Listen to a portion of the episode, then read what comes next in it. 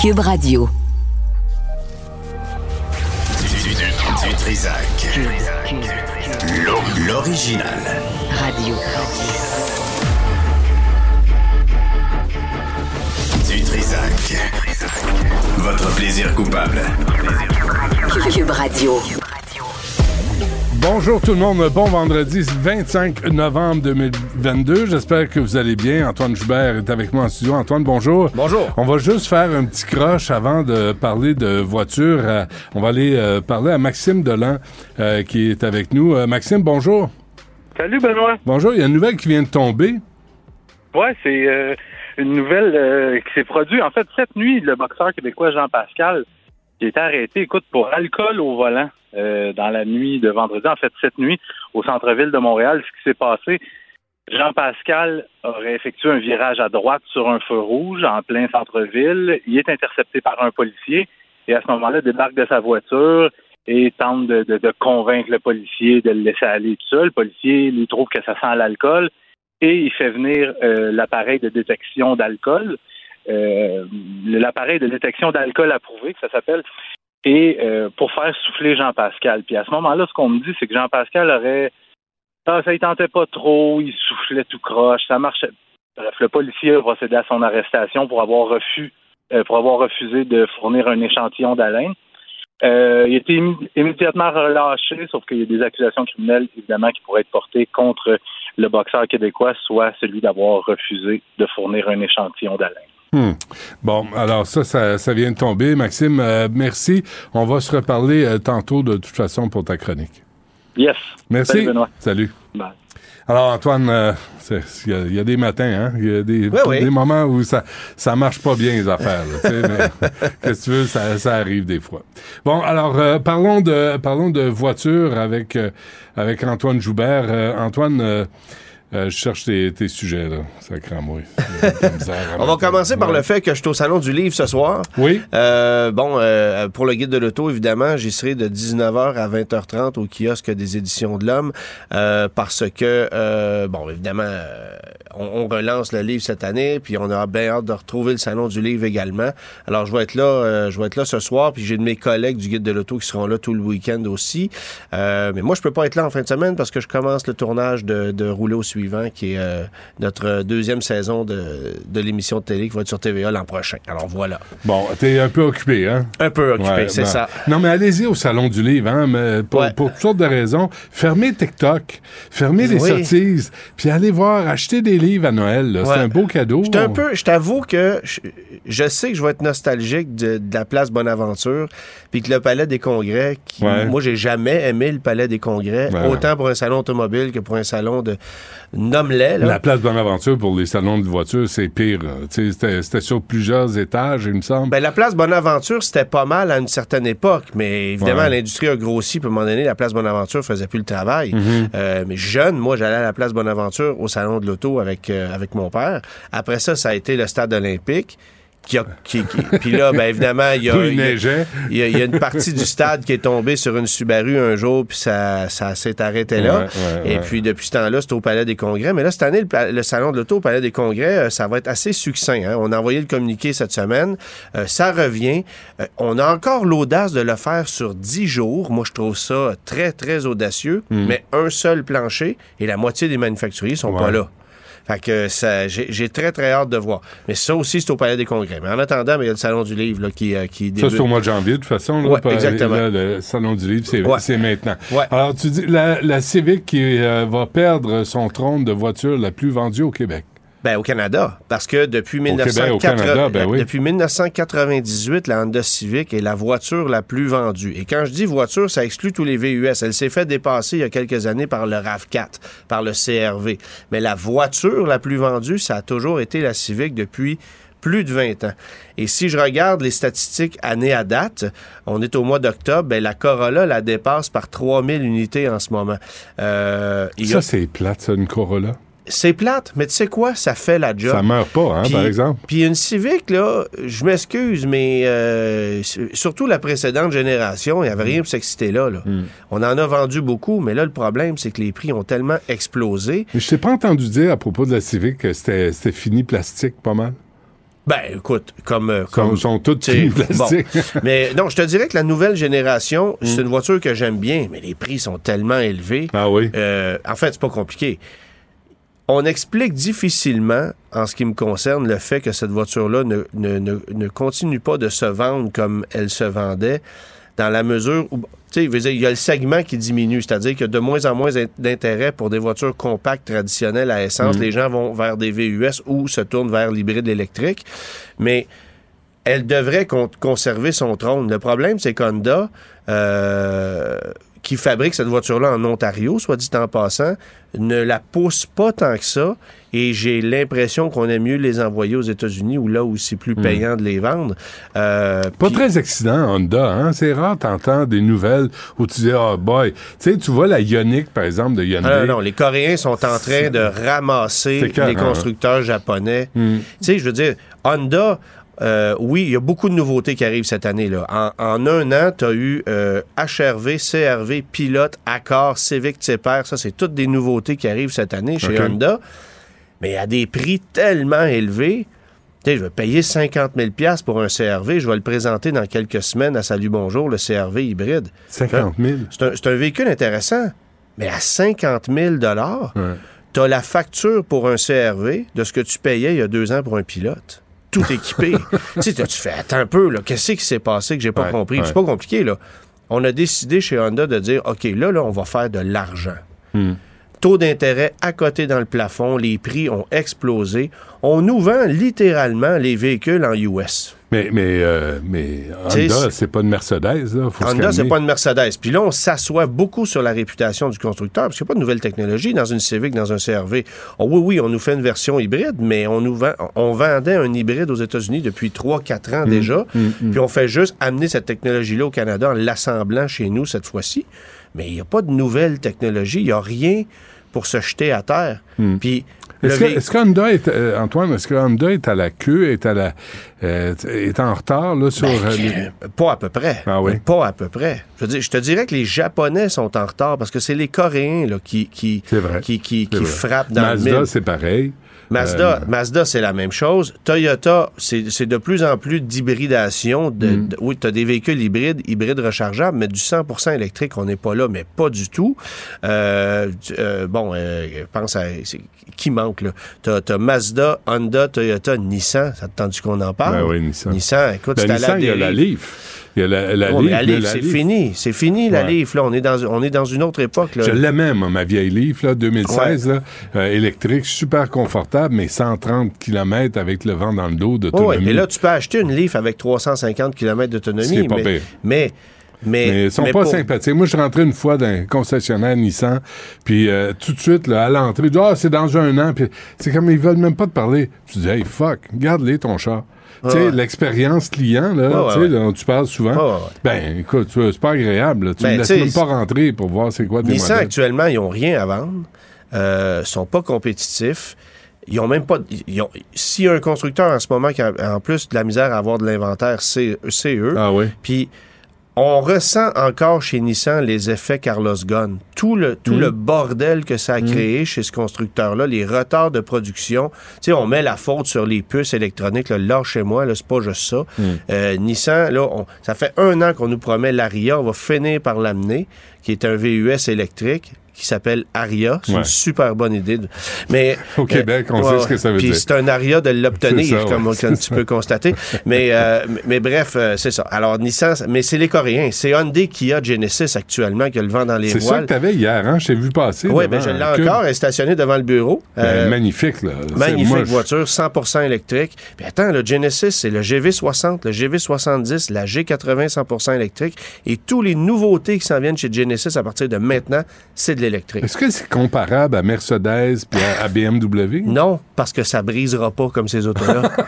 tu comprends-tu? Ah oui, c'est vrai. Tu sais, moi, demain matin, acheter une EQS chez Mercedes, la voiture, elle est extraordinaire. C'est une vitrine technologique.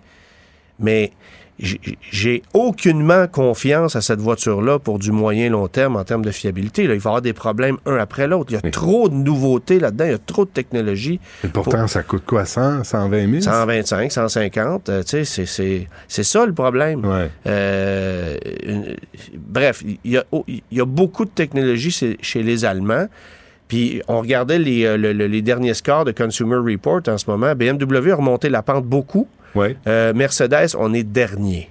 Et? On n'est pas avant-dernier, on est dernier. tu peux pas charger cher quand t'es dernier sur la liste. Ah oui, parce que tu as une belle étoile sur la grille de calandre. Ah oui, OK. Ben oui, c'est comme ça que ça marche, Ouais, ouais. Puis arrachez-le pas, hein. bon, euh, est-ce que c'était quoi la nouvelle à propos de Mercedes, justement? Oui, Mercedes qui, euh, bon, évidemment, on multiplie les véhicules électriques chez Mercedes EQS, EQE, EQB, bon, etc.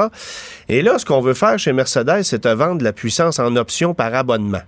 C'est-à-dire que tu vas acheter un véhicule électrique qui va avoir 300 chevaux. Je te, dis- je te, je te donne des chiffres, là, euh, je les ai pas euh, sous les yeux, mais euh, on, on- on- on te donne un véhicule qui est livré avec 300 chevaux. Si tu veux en avoir 425, ben, tu vas payer 125 pièces par mois. Ben non. C'est comme ça. Ben non. Ça prouve que c'est juste la programmation. Là. Ben oui. Un véhicule électrique avec plus de puissance, euh, c'est juste de la programmation. Actuellement, tu achètes un Genesis GV60. Si tu prends une version, euh, bon, C'est Advanced, ce que tu avais, c'est ce que tu roules là, là? c'est, euh, pas ce que je roule là, ça c'est un autre modèle. Alors, si tu prends une version Advance, ça vient avec 350 chevaux, puis si tu prends une version Performance, ça vient avec 425. Mais en vérité, c'est les mêmes moteurs, c'est la même technologie, c'est juste qu'on les a travaillés un peu différemment Ah sur ouais. le plan électronique. Alors, Mercedes, ce qu'on dit, c'est, regarde, tu veux avoir plus de puissance, parfait, on va faire une mise à jour par nuage dans le véhicule, tu vas payer 80, 100, 125 pièces par mois, puis tu vas avoir ton 125 chevaux supplémentaires.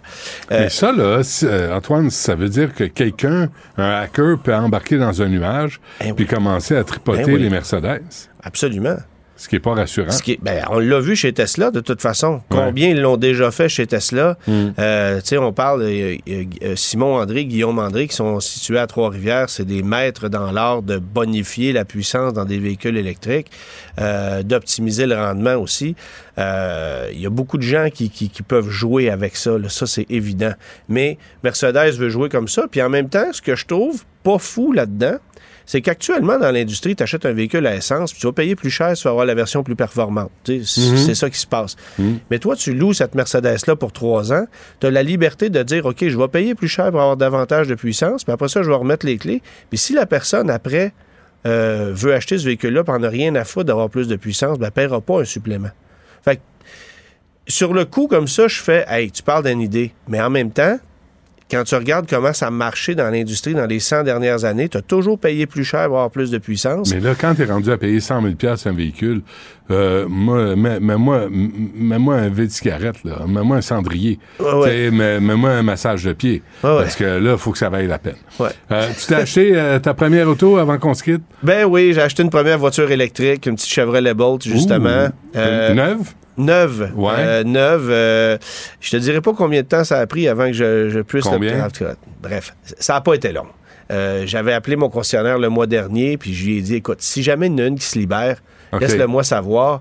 Puis j'ai un peu l'impression, pas mal beaucoup, que j'ai passé entre les mailles du filet. Mhm. C'est pas la couleur que je voulais ou nécessairement, mais garde... Ouais. Combien tu l'as payé? Ben, le prix d'en vite, euh, dans le fond, c'est, c'est la voiture avec les crédits gouvernementaux, ça revient à 29 000 et des poussières.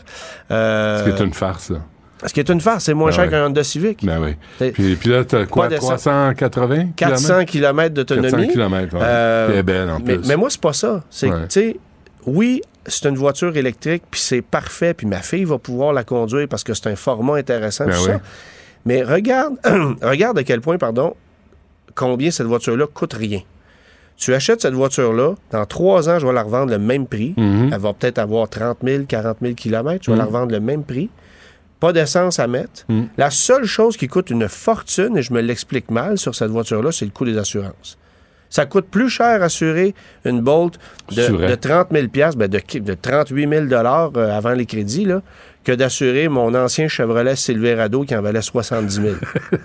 Ton bateau? Mon bateau. Ah, ah, oui. Oui, Bon, ben, bienvenue dans le club. ben, bienvenue dans le club. Ah, cool. L'assurance d'un véhicule électrique, bon, on regardé ça. j'explique ça difficilement. C'est une bonne question à mais, poser. Hein? mais ben, puis quand, t'as- quand tu demandes aux compagnies d'assurance, ah, c'est vraiment la meilleure offre qu'on peut vous faire. Puis en plus, on a inclus le 10% pour véhicules verts. Eh, ouais, ouais, c'est ça. Hmm. C'est ça. Merci, là. Alors, êtes- Antoine Joubert, qui est au Salon du Livre, t'en vas là, là, là? Ah, ouais, ou- ben là, j'ai des petits enregistrements Ouais. à faire avec mon collègue Mathieu. Roy, puis après ça, ben, on s'en va au Salon du Livre. Ouais. exactement. Mathieu Roy aussi, qui roule en boat. Mathieu Roy, Hein? il roule en Ouais, un c'est ça. ça va Ouais, devenir c'est un ça. club privé. Ouais, c'est ça. Parfait. Merci, Antoine. à la semaine Salut. prochaine. Bye. Du Trisac. L'écouter sur le web vous demande peut-être de changer vos habitudes. On le comprend. Mais son émission en vaut l'effort. Karine Gagnon est avec nous, chroniqueuse politique, euh, politique pardon, au Journal de Montréal, Journal de Québec. Euh, Karine, bonjour. Bonjour Benoît. Tu veux revenir sur le cas d'Harold Lebel, mais surtout à propos de sa victime. Oui, ben c'est que tu sais, il y a eu beaucoup de discussions là euh, au cours des derniers jours, dernières semaines, euh, à la suite du, de, de- du fait que la presse a revisité une enquête du devoir dans l'affaire Julien Lacroix. Puis là, on, on constate en fait que euh, finalement pour les victimes, c'est probablement pas une bonne idée de cheminer sur les réseaux sociaux pour dénoncer un agresseur. Puis je trouve que cette cause-là, euh, dans laquelle Harold Lebel a été déclaré coupable, euh, est un bon exemple du fait que les victimes, quand elles s'adressent à la justice, oui, c'est pas toujours facile. Oui, il y a des améliorations à apporter. On le sait, il y en a d'ailleurs, là. Mm. Mais ça reste quand même une voie.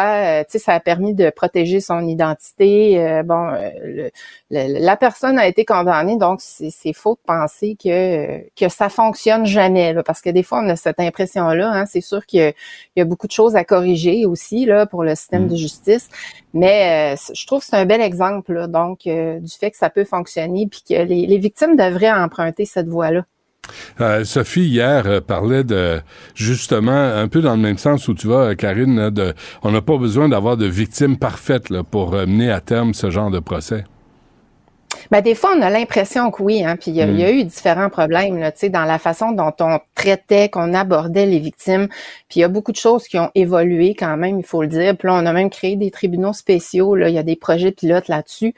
Euh, mais donc, ça démontre que euh, oui, ça se peut de gagner cette cause-là. C'est sûr que la, la personne dans ce, ce cas précis-là, hein, on peut pas l'identifier, mais c'est tout de même une, une personnalité qui est qui est assez solide.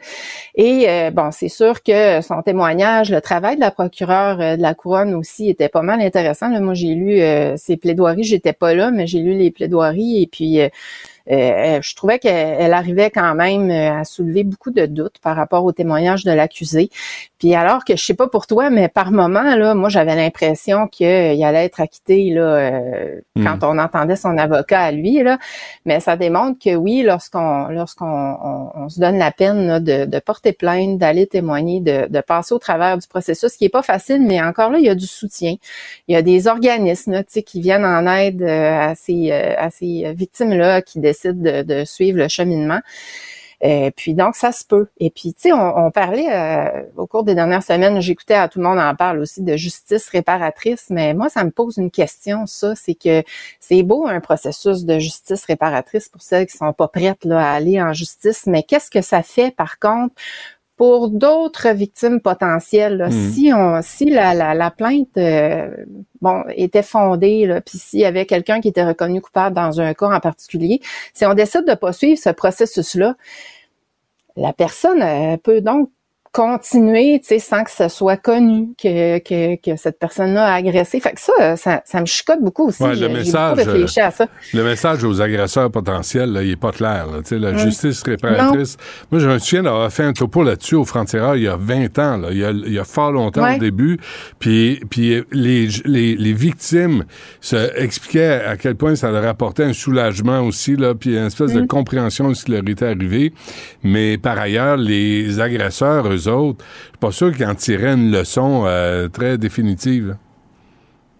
Ben c'est ça. Puis tu vois, euh, tu sais, dans l'affaire euh, Julien Lacroix, ben ça c'était sais, on disait, euh, ben, il s'est excusé, puis tu sais, il y a une des victimes qui l'a rencontré, puis tout ça, mais je me disais, OK, mais si c'était pas sorti sur la place publique, là, encore là, c'est Mm. particulier parce qu'il n'y a pas eu de plainte officielle, mais est-ce qu'il se serait excusé? Donc, c'est un peu la même chose qu'on peut se demander, tu sais, s'il n'y a pas de processus judiciaire, ben, jusqu'à quel point l'accusé, s'il s'il doit être reconnu coupable, là, il va, il va être conscient de ce qu'il a fait, du mal qu'il a fait, puis il paiera pas sa dette à la Mm. société finalement Mm. aussi. Là. Bon. Et Euh, donc, par- euh, ça. Parlons, euh, Karine, de la Rouleau Commission. C'est une vraie joke, ça. Hein? C'est Mm. euh, quand tu, tu, euh, tu regardes ça, puis tu te dis, euh, il y, a, il y a 70 personnes, puis la majorité étaient francophones. Le juge Paul Rouleau, Benoît, est un francophone, il est un franco-ontarien, donc Mm. comprend très bien le français. Mais tout le monde, tout le monde témoigne en anglais là, depuis, depuis que ça court. Écoute, c'est gênant quand même. Le seul, ou à peu près, qui a témoigné, en fait, entièrement en français, là, à ce que je lisais, c'est le, le, le gars des farfadas, là, le groupe qui conteste les mesures sanitaires. Notre ouais, porte-parole, on est fiers. Non, mais on est fiers de on lui. est si fiers. Ah, c'est décourageant. Tu sais, t'as, les ministres qui dénoncent du bout des lèvres le fait qu'il y a peu de français. Puis là, Justin Trudeau, que j'écoutais hier, qui disait ça aussi, puis qui promettait de, je sais pas si c'est fait d'ailleurs, j'ai pas vu, là, mais de témoigner aujourd'hui en français. Euh, Mais ce que j'ai vu, moi, c'est qu'il a, il a juré sur la Bible en français. Parce que, tu sais, on est, on est très biblique là, au Québec, là. Mais Ouais, la- oui. le reste du témoignage, ce que je comprends, mais sauf erreur, là, c'est pas mal in English. Ben, tu sais, c'est, ça. C'est que, Mais, mais comprendre. étonnés? Pourquoi on est étonné de ça, Karine? Tu sais, il faut allumer à un moment donné. Il faut arrêter d'être niaiseux. C'est ça qui se passe. C'est comme ça que ça se passe au Canada. Ouais, ouais, ouais. Tu sais, puis on est là, puis on, on est toujours offusqué. T'as vu le film là euh, de Louise Penny? L'adaptation là de Le village de Three Pines euh, qui commence le 2, euh, 2 décembre là, sur euh, Prime Video. Le gars s'appelle Armand Gamache. Le personnage s'appelle Armand Gamache, puis c'est Alfred Mil euh, Milina, Miloda, je me souviens plus son nom de famille, là. un acteur british qui a joué dans Spider-Man. C'est un grand acteur. Mais écoute, ils sont allés chercher un british pour jouer Armand Gamache, puis des Canadiens anglais pour jouer des, des, des personnages québécois francophones. On est, on est l'appropriation culturelle focale au Québec, puis quand tu traverses au Canada, ben c'est en anglais que ça se passe. Puis on est là, on est, on Ah vit dans nos illusions, nous autres là. Ah, puis c'est oui, c'est vrai qu'on vit dans nos illusions. Puis tu sais, euh, je, je lisais Denise Bombardier ce matin, euh, euh, tu sais, le poids des francophones euh, au Québec diminue. Tu sais, je pense qu'on va passer de, de 81 à 73% autour de ça, là, euh, Mm. selon les plus récentes données. Euh, d'ici 2036. Puis comparativement à ça, le poids des Ontariens euh, explose, il va doubler. Donc, euh, je sais pas qu'est-ce que ça va prendre pour qu'on allume. Puis, en même temps, c'est dommage parce qu'on on prône le multiculturalisme. Puis, tu sais, quand on visite des pays, je sais pas pour toi, mais tout cas, moi, quand je, vi- je visite un pays, ce que je trouve intéressant, c'est de découvrir la langue, de, de tu sais, oui, d'avoir peut-être de la misère un peu à me faire comprendre, mais, mais d'écouter, euh, tu sais, une langue différente, puis une Mhm, culture mhm. différente. Je trouve que c'est l'intérêt du voyage. Alors ici, c'est, tu sais, si tout s'uniformise finalement, puis qu'il y a, plus de français, puis que les jeunes réalisent pas l'importance du français aussi. Le baragouin, le baragouin ne savent pas l'écrire. Si on diminue les normes pour les enseignants, pour les, tu sais, les mythes là, où est-ce J'ai qu'on deux s'en mots. va avec ça? J'ai deux mots pour toi, Karine. Le Montreal Canadian. C'est, je trouve que c'est l'emblème, le symbole parfait Mm. de ce qui arrive au Québec.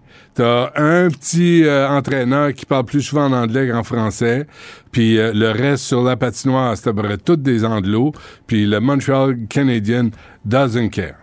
Merci, Montréal. Oh, merci Montréal. Ça, c'est, c'est le gros effort. Merci Montréal. Ah oui, hein? On s'ennuie Ah des oui, Nordiques, Les joueurs hein. du Canadien, euh, ouais, les joueurs du Canadien qui nous, disent, qui nous disent de temps en temps un petit merci beaucoup, puis tout le monde est ému. là. C'est Oh, plus que Carey. Price euh, en 15 ans, en passant, là, tu sais. Ouais, ça c'est vrai. Ça, c'est vrai. Ouais. Bon. Effort notable. fait que euh, je te rappelle, hein, le 2 décembre, là, à Prime, là, le village de Three Pines, euh, c'est tous des Québécois, mais c'est tous des English euh, speaking euh, Québécois. Québecers joués par des British actors puis des Canadian actors puis Louise Penny, elle, elle trouve ça bien normal. Mais la victime dans l'histoire est une femme autochtone, donc ils ont engagé un réalisateur autochtone. Ça, c'est important. Mais les Québecers, Ouais. fuck them. C'est un Non, peu le la français, c'est ça. Euh, oui, oui, c'est ça. Ça n'a plus d'importance. C'est comme si euh, on prône toutes sortes d'affaires, mais quand ça touche le français, Mm. les Québécois francophones, Merci, merci Québec. Euh, merci beaucoup. euh, see you next week, euh, Karine. Merci. See you next, next week. Salut. Rejoignez Benoît Dutrisac en temps réel par courriel. Dutrisac à commercialcube.radio. Je vais essayer de t'aider. Conoscopie, la comédie musicale. Benoît Dutrisac. M'en occupe, Richard. Mets ton doigt sur la borne négative. J'ai rien à cacher, moi, je suis transparent. Ouais. Richard Martineau. Il devrait prendre euh, exemple sur toi. La rencontre. Moi, le seul endroit où je suis pas d'accord avec toi, là, c'est les cirques. Moi, j'étais prête, là. Mais comment te régler mon problème? En étant gentil, La rencontre Martineau Dutrisac. je m'attends à y coucher sur ton testament. Non. Bon, on va euh, tester tes connaissances en politique fédérale. OK? Pour trois points.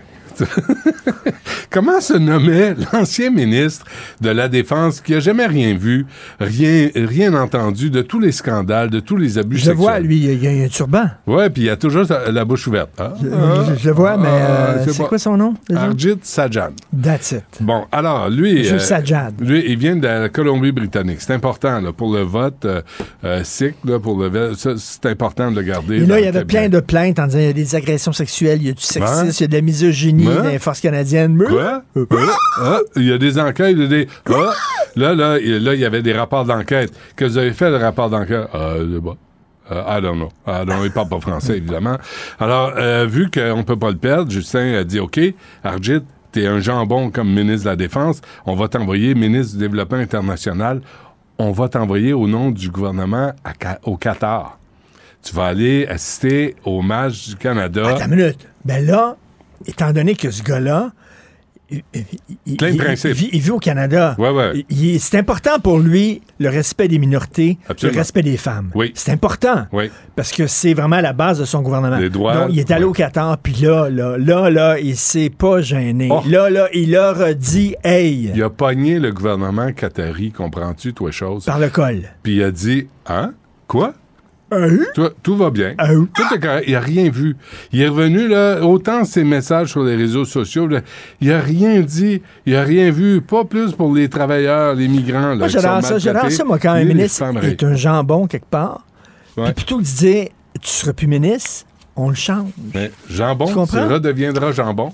Mais Le ailleurs. jambon change. Plutôt Ouais. qu'être sa tablette du haut, le jambon est sa tablette du bas. Ouais. Tout le temps le même jambon. Oui. Vert. Oui, mais tu gardes tes amis. bords. Tu le gardes ami, tu le gardes ami du pouvoir, tu le gardes ami au cabinet. Mon fils fait ça quand il ouvre le frigidaire puis Ouais. il voit quelque chose qui est comme plus bon Hmm. ou euh, vide. Il le jette pas. Vide. Non, il change de, De place. Il change de place. Il l'a rangé. Il l'a rangé. fait que le jambon, au lieu d'être en haut, est Hmm. en bas. Mais il est toujours là, puis il est un peu vert à chaque jour. Fait que, De plus en plus vert. Vas-tu aller au Salon Quel du Livre? Je suis allé hier. T'es allé hier? Mon chum euh, Guy Ah, ben oui. euh, lançait son livre. C'est vrai, puis... Et je suis allé, ben, c'est le calice de bordel. c'est tout placardé. Il y a des murs. Écoute, ils Ah s'attendent là, à la, la rébellion. Là. Ils s'attendent à l'insurrection. J'ai reçu la caporale de la GRC, oui. là. Il y a des policiers partout. Inc- incapables de stationner. D'ailleurs, il y a beaucoup moins de gens. En tout cas, moi, quand je suis allé, il y avait beaucoup moins de gens à Salon du Ah Livre oui, hein. qu'habituellement. Mais Christy, tu peux pas aller nulle part. Puis ils ferment le métro à partir du 1er décembre, mais ça commence, je pense, le 7 décembre, la, la conférence de la COP 15 qui- sur la Ok, biodiversité. mais- Qui va attaquer des fonctionnaires qui viennent ici pour parler de biodiversité? Qui va attaquer? Ben, des, des, des, des- militants woke, stupides, d'esprit qui, de toute façon, eux autres, c'est un party. J'ai reçu C'est un courriel là-dessus. On va sortir, on va casser, on va lancer des roches, on va s'énerver, puis tout ça. J'ai reçu, tu j'avais oublié, j'ai reçu un, un- un- un- un message hier, là, après, après l'entrevue de, de la caporale, avec la caporale de la GRC, puis on me disait, c'est un, avocat que je connais qui, qui a travaillé à l'ONU, qui travaille à l'ONU, OK? Puis il dit à l'ONU, puis à, à Genève, à New York, là, ils en ont pas de barricades de même.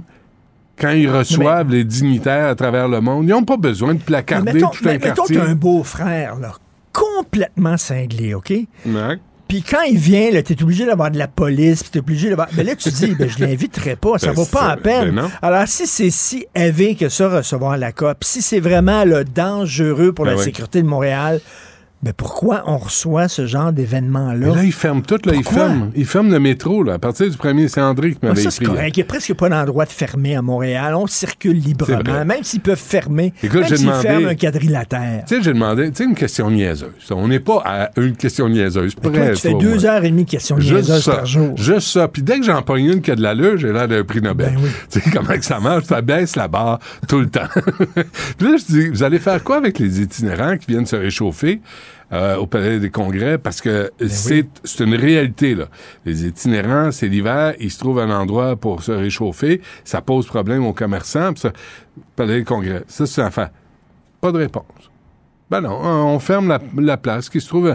Bref, là, je décode, là, qui se trouve, euh, qui se démerde. Plan B. Comme euh, François Bonnardel quand il a fermé le tunnel de la Fontaine. Plan B. Quand il y avait un virus qui circulait, ils ont dit télétravail.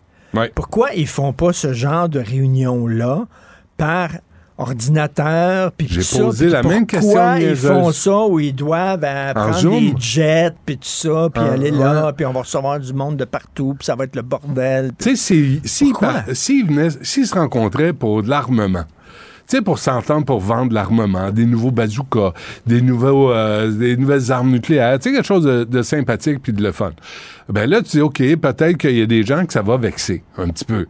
Mais là, ils viennent parler des monarques, des abeilles, des cours d'eau, des ça sera pas assez. fleurs. Ça sera pas assez. Ils vont faire des compromis, les politiciens. Nous autres, ce qu'on veut, c'est le monde, pas le monde meilleur, le monde parfait. Ouais. On veut que ce soit parfait. On veut que tout soit parfait. Ben comme Réal. Ouais, c'est ça qu'on veut. Ouais, Rébellion Extinction euh, va bloquer un pont. Il y, a, puis il y a là- des, ma- il y a des- il y a- il y a des affiches un peu partout dans le quadrilatère, là, manifestation le 7 décembre, Ah oui, blablabla, puis tout ça. Là. Comme, Ils s'attendent au. Tu te souviens, le Sommet des Amériques à Québec, c'était de toute beauté. Euh, les policiers se faisaient lancer des balles de billard, puis tout ça. Ouais, ouais. J'espère que ce ne sera pas ça. On n'a pas besoin de ça. Pour la biodiversité.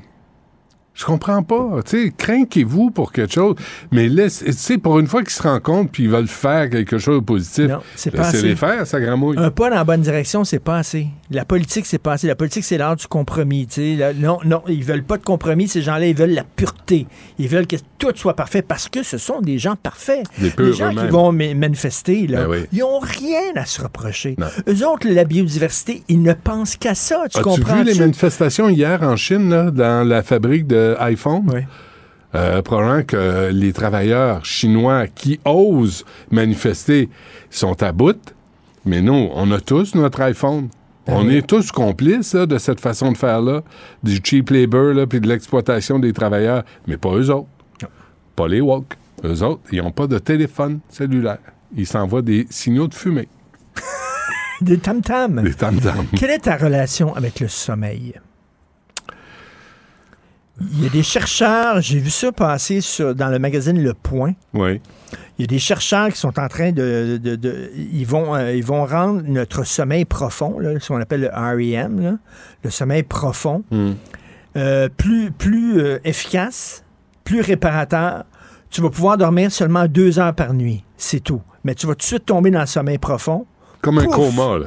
Ouais. Sommeil profond, très réparateur. Deux heures. Ouais. Et ça a l'air qu'on va pouvoir, dans quelques années, dormir seulement deux heures par nuit. T'imagines toutes les séries de marde qu'on va pouvoir regarder de plus? C'est pas assez, là. C'est pas assez de regarder une ou deux séries de marde par jour. Toutes On va les pouvoir regarder que tu vas pouvoir écrire, Richard. Fantastique. Tu vas pouvoir en écrire deux par jour, pas juste une. Fantastique. On va pouvoir s'emmerder cinq heures de plus par jour. C'est c'est génial, ça. Hey, écoute, imagine si on dormait pas. Si on dormait deux, trois heures par nuit. Moi, si je Puis- peux, au moins pendant 8 heures par jour, je peux me mettre le cerveau à off. Ah, dire bonjour au, au- au monde. Vous me faites chier. OK, On bonjour au monde. Je, je, je fais comme Puis les en même vaches. temps- je pars. Mais, mais t'es celui qui a le plus peur de mourir, de, de partir. J'imagine que le sommeil te fait peur un peu. Oui, Parce j'ai que il paraît, misère. il paraît que c'est un long sommeil. Hein? C'est un, ouais, c'est un long, long sommeil. long Si tu te réveilles pas, puis que si tu te réveilles, tu te reconnais plus. Mais est-ce que tu es content le soir? Je sais pas quelle heure tu te couches, moi, aux heures et demie à peu près. Ouais. Puis tu, tu, là, tu sais, t'es dans, dans ta doudoune, dans ta couverture, là, puis une petite position fétale. Je pas, fait-tu dans la cuillère, ma en cuillère? Ah, euh, non, pas en cuillère. qui dort en Ah, cuillère. non, il y a Rêve d'un film, tu vois non, ça. Non, non, non, Ah, non. Puis, puis tu sais, j'ai Moi, j'ai un regardé... Christy de gros lit, je peux dormir Ah en étoile. Sophie dort en étoile, puis on se touche pas, là. Mais tu sais, la servante écarlate, j'ai regardé un épisode, puis il baise à un moment donné, puis elle garde son soutien-gorge. Là, tu dis, ah, vraiment. Là, puis ils se réveillent le lendemain matin, là, c'est le matin, puis ils sont, en cuillère. Puis ils s'embrassent. Et puis pas de la gueule. Le, le- le matin, voyons donc. du matin? Non, mais en tout cas, bref. Est-ce que tu vas être content de dormir seulement deux heures par nuit? Est-ce que c'est vraiment. Est-ce qu'on a tant besoin de. Mais je sais suis que- pas sûr que notre corps soit vraiment réparé avec juste deux, les trois heures. employeurs vont en profiter en disant Ah, tiens, tu vas être libre finalement. Ben oui, tu dormiras euh, pas deux heures par nuit. Travailler plus fort que. Ben, Oui. ça peut ré- régler le problème de pénurie de personnel. Mais vois non, ça on du va bon avoir côté. besoin de plus de personnel. Ben non, tu vas Ben pouvoir oui. travailler 20 heures par jour au lieu de 8. C'est parfait. Tu vas prendre la place d'un autre Qu'est-ce travailleur. qu'on va faire pendant toutes ces heures-là de plus? C'est six heures de plus qu'ils nous donnent. Ils nous donnent six heures de plus par jour. On va se bercer. Ben, On toi, tu vas avoir là, six heures de plus par jour. Ouais, là. ouais. Tu vas avoir des, des bobos aux mains. Non, je vais faire d'autres enfants. Ta main droite je pense que j'en ai pas assez. Je vais, je vais en faire d'autres. Ta main droite va avoir des bobos. Oh, ma main droite, mais mec, c'est plus ma main depuis un bout de temps. Sincèrement. Je l'ai amené, je l'ai amené à souper. Je l'ai invité euh, au Tu voir veux- des spectacles, puis euh, Tu veux du changement dans ta vie? l'amour est fini. Essaye la gauche. Incroyable. C'est vrai? Incroyable. Écoute, j'ai pas développé ce, ce talent-là. Je travaille là-dessus. ambidex? Non, je suis pas ambidex. C'est comme si soudainement tu as 20 ans. Je suis content pour toi. Ben voilà. Je suis content que tu découvres ça. Et que tu le partages surtout, hein? Oui. Que tu gardes pas ça pour Est-ce que toi. tu es fier des vaches? Est-ce que tu es fier que Julie Méville-Deschênes, la, la sénatrice, hier, en chambre, s'est levée Qu'est-ce qu'elle a en dit? chambre pour Ouais. rendre hommage aux vaches de Sainte-Sévère? Ben non. Je te jure. Elle, elle a fait ça? Oui. Elle a fait un discours pour rendre hommage aux elle a partagé son admiration pour les vaches de Sainte-Sévère qui courent pour leur liberté. Puis tu sais, je te jure, Je pensais les qu'il gens, et en les, gens, combat contre Pornhub. et les, les gens qui se demandent à quoi sert le Sénat, voilà. Voilà Ta réponse votre à tout. argent au travail. T'es redoutable aujourd'hui, ta réponse à tout. Fantastique. Merci, Richard. Qui aurait cru? Les vaches, c'est placide, c'est tranquille, c'est oui. là. Mais. Ça demande rien. Des yeux un peu mélancoliques, un peu tristes. Puis ça, qui aurait cru de- dans le cerveau des vaches? Ça bouille. il y avait ça cette percole. rébellion. Il y avait ça, là. Ah, ok, c'est qui correct. bouillait, C'est là. assez. Que c'était des taureaux, beau. finalement. Parfait. On se reparle Les lundi. grosses vaches de Sainte-Sévère. Porte-toi bien. Merci. Du Trisac. Il n'a peur de rien, sauf peut-être des qu'on orange. Nicole Gibaud, Une chronique judiciaire. Madame la On juge. s'objecte ou on s'objecte pas? C'est ça le droit criminel. La rencontre, Gibaud du Trisac. Nicole, bonjour. Bonjour Benoît. Alors, hier, on l'a abordé un petit peu, mais on le fait euh, ce matin, euh, presque ce midi, et midi moins 10. euh, crise généralisée du système judiciaire. Là, il manque de, il manque de staff.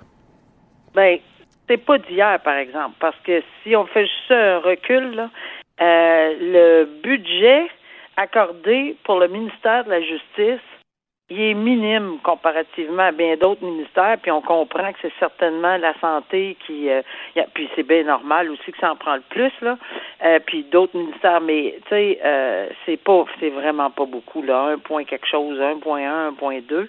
Alors euh, ça fait longtemps que ça existe. Oui, on a fait euh, certaines améliorations. Oui, quand l'arrêt Jordan en 2016 a été prononcé, euh, on a fait la nomination de 16 juges euh, rapidement. Euh, oui, on a accordé de, un gros budget. À ce moment-là, le gouvernement avait accordé un gros budget. Bon, mais il reste que on est toujours euh, en c'est toujours extrêmement problématique. C'était nécessairement passé. Puis la pandémie n'a pas aidé, mais il faut pas tout blâmer sa, pandémie tout le temps. Là. Alors la pandémie n'a pas aidé. On a eu des reculs euh, dans le système judiciaire, mais il y a aussi des gens qui euh, pas juste des reculs dans le temps puis sur le sur le terrain, mais il n'y a plus de staff, il n'y a plus de greffiers, oui, presque pas. On est obligé de fermer des salles, attendre dans une, dans l'autre. Mais Ça, Nicole, est-ce que ça se peut. Est-ce que ça se peut que ça fonctionne encore avec des fax? Est-ce que ça se peut que on n'a pas modernisé, euh, on n'a pas on s'est pas adapté à la technologie pour accélérer les processus? Ben moi, je te dirais que euh, c'était exact. Je suis pas capable de te répondre aujourd'hui, au moment où on se parle, mais je sais qu'il y a eu une, grosse, grosse amélioration, une amélioration incroyable. Oui, c'était l'époque des fax. Oui, on était, c'était, on remplissait les, procès-verbaux à mitaine.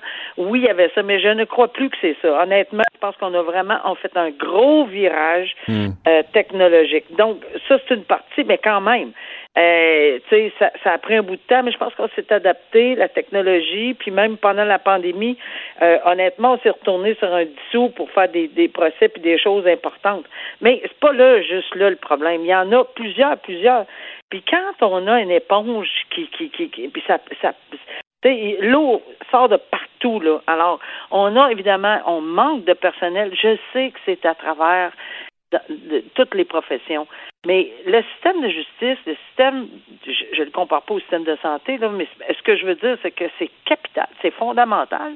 On en parle tous les jours. On a des gens qui sont accusés, on a des gens, il y a des victimes là-dedans, c'est le mm-hmm. public en général, c'est mm-hmm. eux, c'est les dommages de, de ces gens-là que ça cause, puis les dommages psychologique. Attendre 3, 4, 5 ans pour une cause pas drôle, là. Euh, et, on parle pas des accusés, on parle des victimes ici. Donc, c'est quoi l'hémorragie? Il manque de greffiers, manque de personnel, manque de constables spéciaux. Ça n'a aucun bon sens. Puis je l'ai vu, là, je l'ai même vu de mon temps. Je le vois encore aujourd'hui, puis je me dis, bon, encore. Ferme des salles de cours parce que euh, il n'y a pas de constables spéciaux. Ils courent partout dans les corridors, eux autres, pour essayer d'éteindre des feux, les constables spéciaux dont on a besoin absolument pour la sécurité, pas juste des juges, puis des ci, puis des ça, la sécurité en général du public. On veut pas qu'arrive un... Alors, quand il va arriver un incident, là, on va s'en reparler, par exemple. Alors, c'est très malheureux euh, qu'ils se plaignent, ces constables spéciaux-là, depuis des années.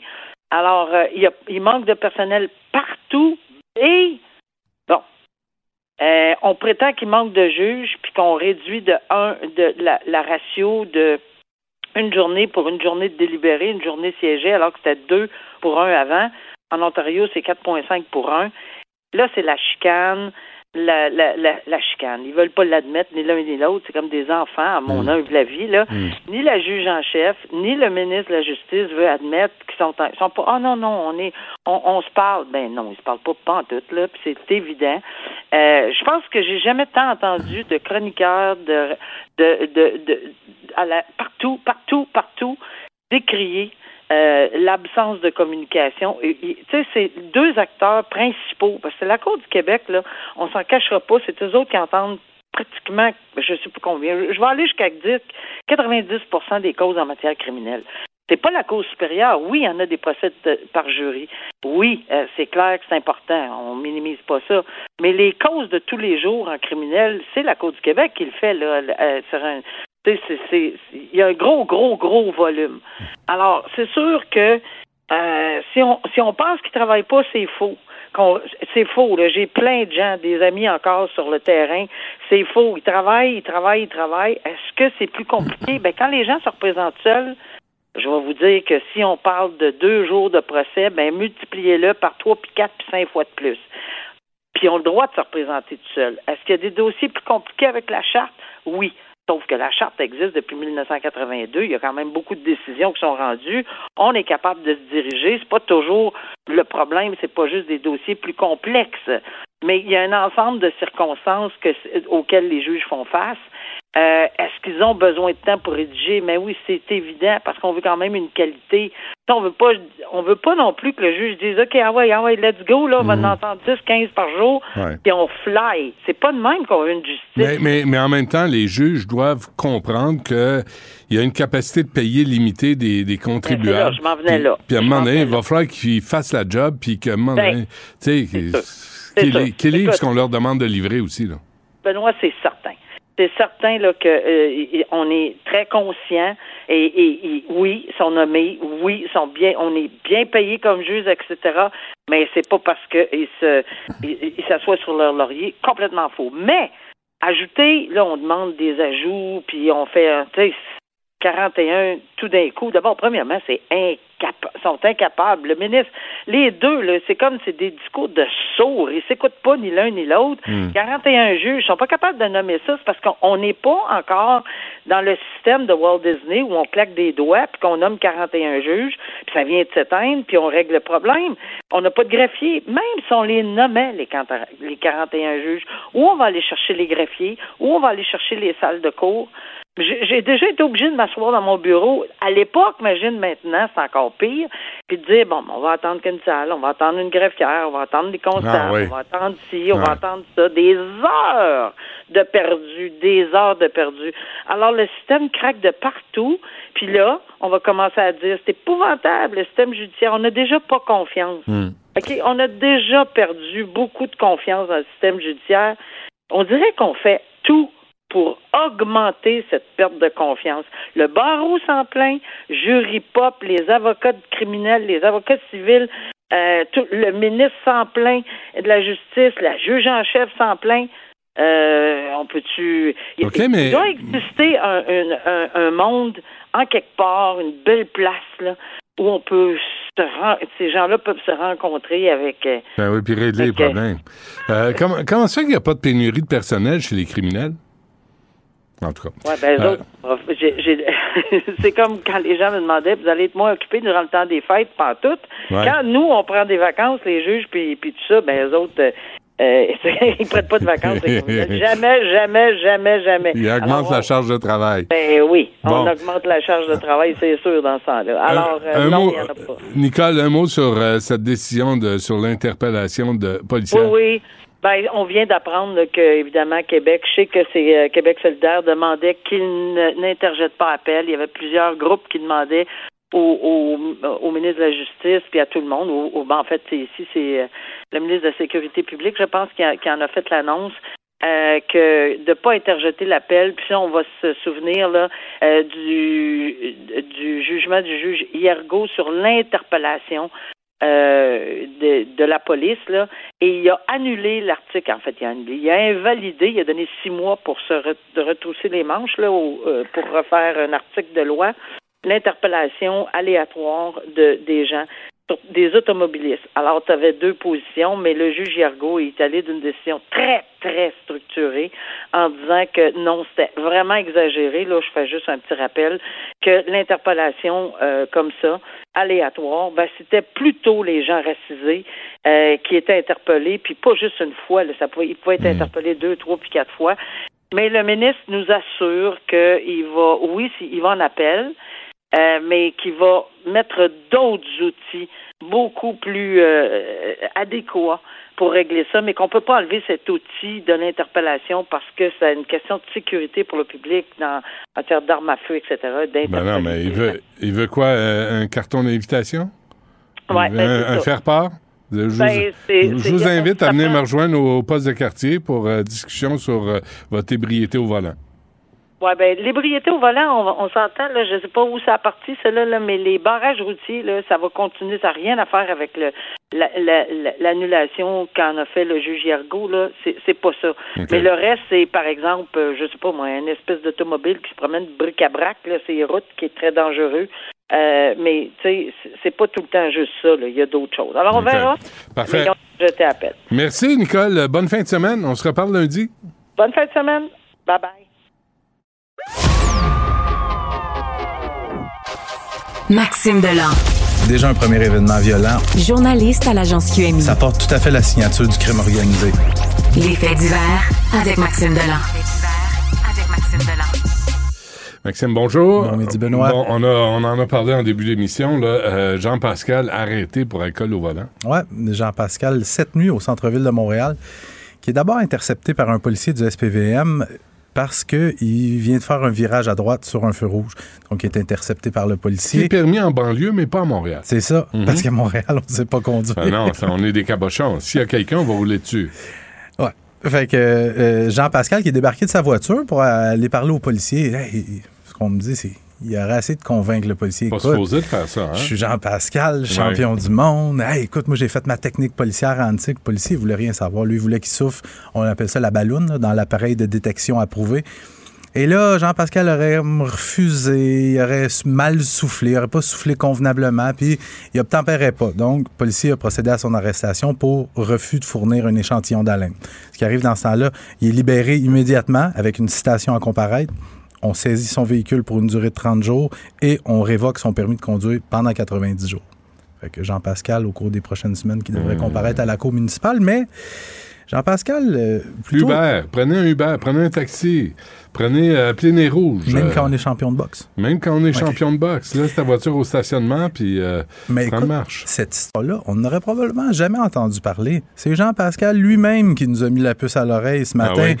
Il a tweeté via son compte Twitter officiel L'agent un tel m'a arrêté sans me lire mes droits. Il m'a menotté devant le public comme si j'étais un vulgaire gars de gang de rue pour ensuite me relâcher. J'ai 40 ans avec aucun antécédent criminel. Pourquoi toute cette force excessive? Ça, c'est son message sur Twitter. Puis, rapidement, je pense qu'il s'est rendu compte qu'il venait de se mettre euh, le Hmm. pied dans la bouche. Il a effacé ça. Il est allé d'un autre tweet Justice pour les minorités visibles. Ça, ça a été son tweet, euh, son tweet de la journée. Faut, faut, faut, on peut plus, euh, faut arrêter avec ça. Là. Faut Ça- arrêter pas une les question de minorité visible. Ben non, t'es chaud volant, t'es te- chaud au volant. T'as tourné à droite sur un feu rouge. Ben oui, quelle que soit la couleur de ta peau, euh, tu sais, c'est- ça s'arrête là. Et il faut, il faut que le traitement soit égal Mhm. à tout le monde. Mhm. Ça, c'est clair. Euh, une autre agression au couteau. Ça devient courant, Benoît. Là, c'est ce matin. Je reviens de là, d'ailleurs. Un homme de 39 ans poignardé en pleine rue, sur le plateau Mont-Royal, rue Prince-Arthur, ce matin, un peu après 9 h. Euh, conflit- 9 heures ce matin? Oui. En pleine rue. Poignardé. Plateau Mont-Royal sur Prince-Arthur. Wow. Un homme qui a été assailli par plusieurs individus. La police parle d'un conflit qui a dégénéré. À un certain moment, il y a un des suspects qui a sorti un couteau. Écoute, il l'a planté dans l'abdomen de la victime. C'est la victime lui-même qui a enlevé le couteau de son abdomen quand les suspects sont- se sont enfuis.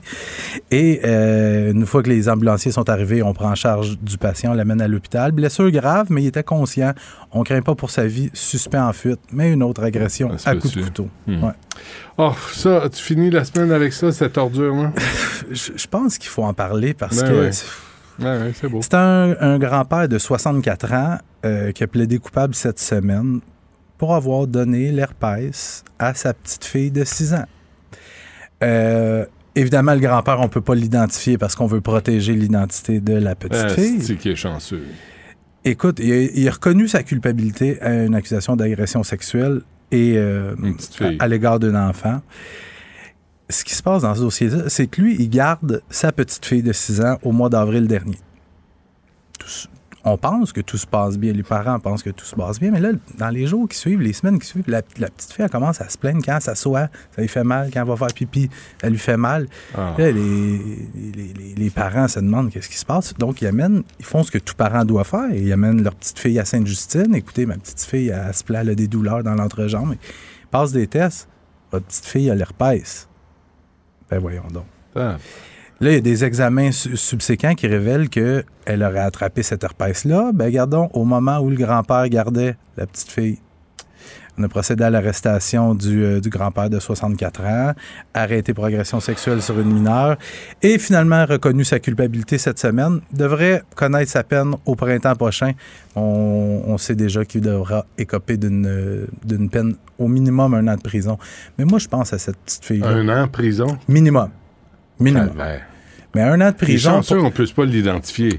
Parce que lui, il en mérite une maudite. C'est là. c'est drôle, je textais à, à- à quelqu'un, un contact qui a fait beaucoup de prison, puis il m'a dit Ce gars-là, tu nous mets ça dans la population générale, Ouais. c'est terminé du Ouais. moment qu'il rentre. Ouais. Fait que lui, du moment qu'il va rentrer à la prison, il va aller en protection. Fait qu'il est protégé de partout, lui. Ah non, c'est moi, moi j'étais curé de ça, là. Puis je parlais de ça avec André Sylvain l'autre jour, là, avec qui on travaille. Puis je me disais, je suis pas pour la peine de mort. Mais à un moment donné, il faut arrêter de protéger les pires crapules Mhm. qui s'en sont pris à des enfants. Puis quand il va sortir de prison, ce gars-là, ses proches ou des amis, peu importe. On fait tout ça, hein. Ouais. Googler le nom de nos amis, puis tout ça. Ouais, ça sortira pas. Non. Ça- on verra pas que. Mais jamais. Puis ce qui est triste pour cette petite fille-là, elle a 6 ans, puis elle est pognée avec l'herpès.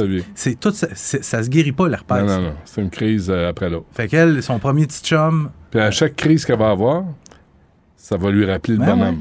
Ah oui, puis à chaque conversation avec ses petits chums qu'elle va avoir, écoute, Mm. euh, il va falloir se protéger, j'ai l'herpès. C'est ça. Ben, c'est quoi? C'est une personne sur 20 au Canada euh, qui a l'herpès? euh, Une sur 5, Je pourrais une sur te 4. répondre, Ouais, ouais, ouais. C'est, euh, ça fait partie des ITS euh, les plus répandus. Ouais. Bon, euh, Maxime Delan, merci. Bon week-end. Bonne fin de semaine.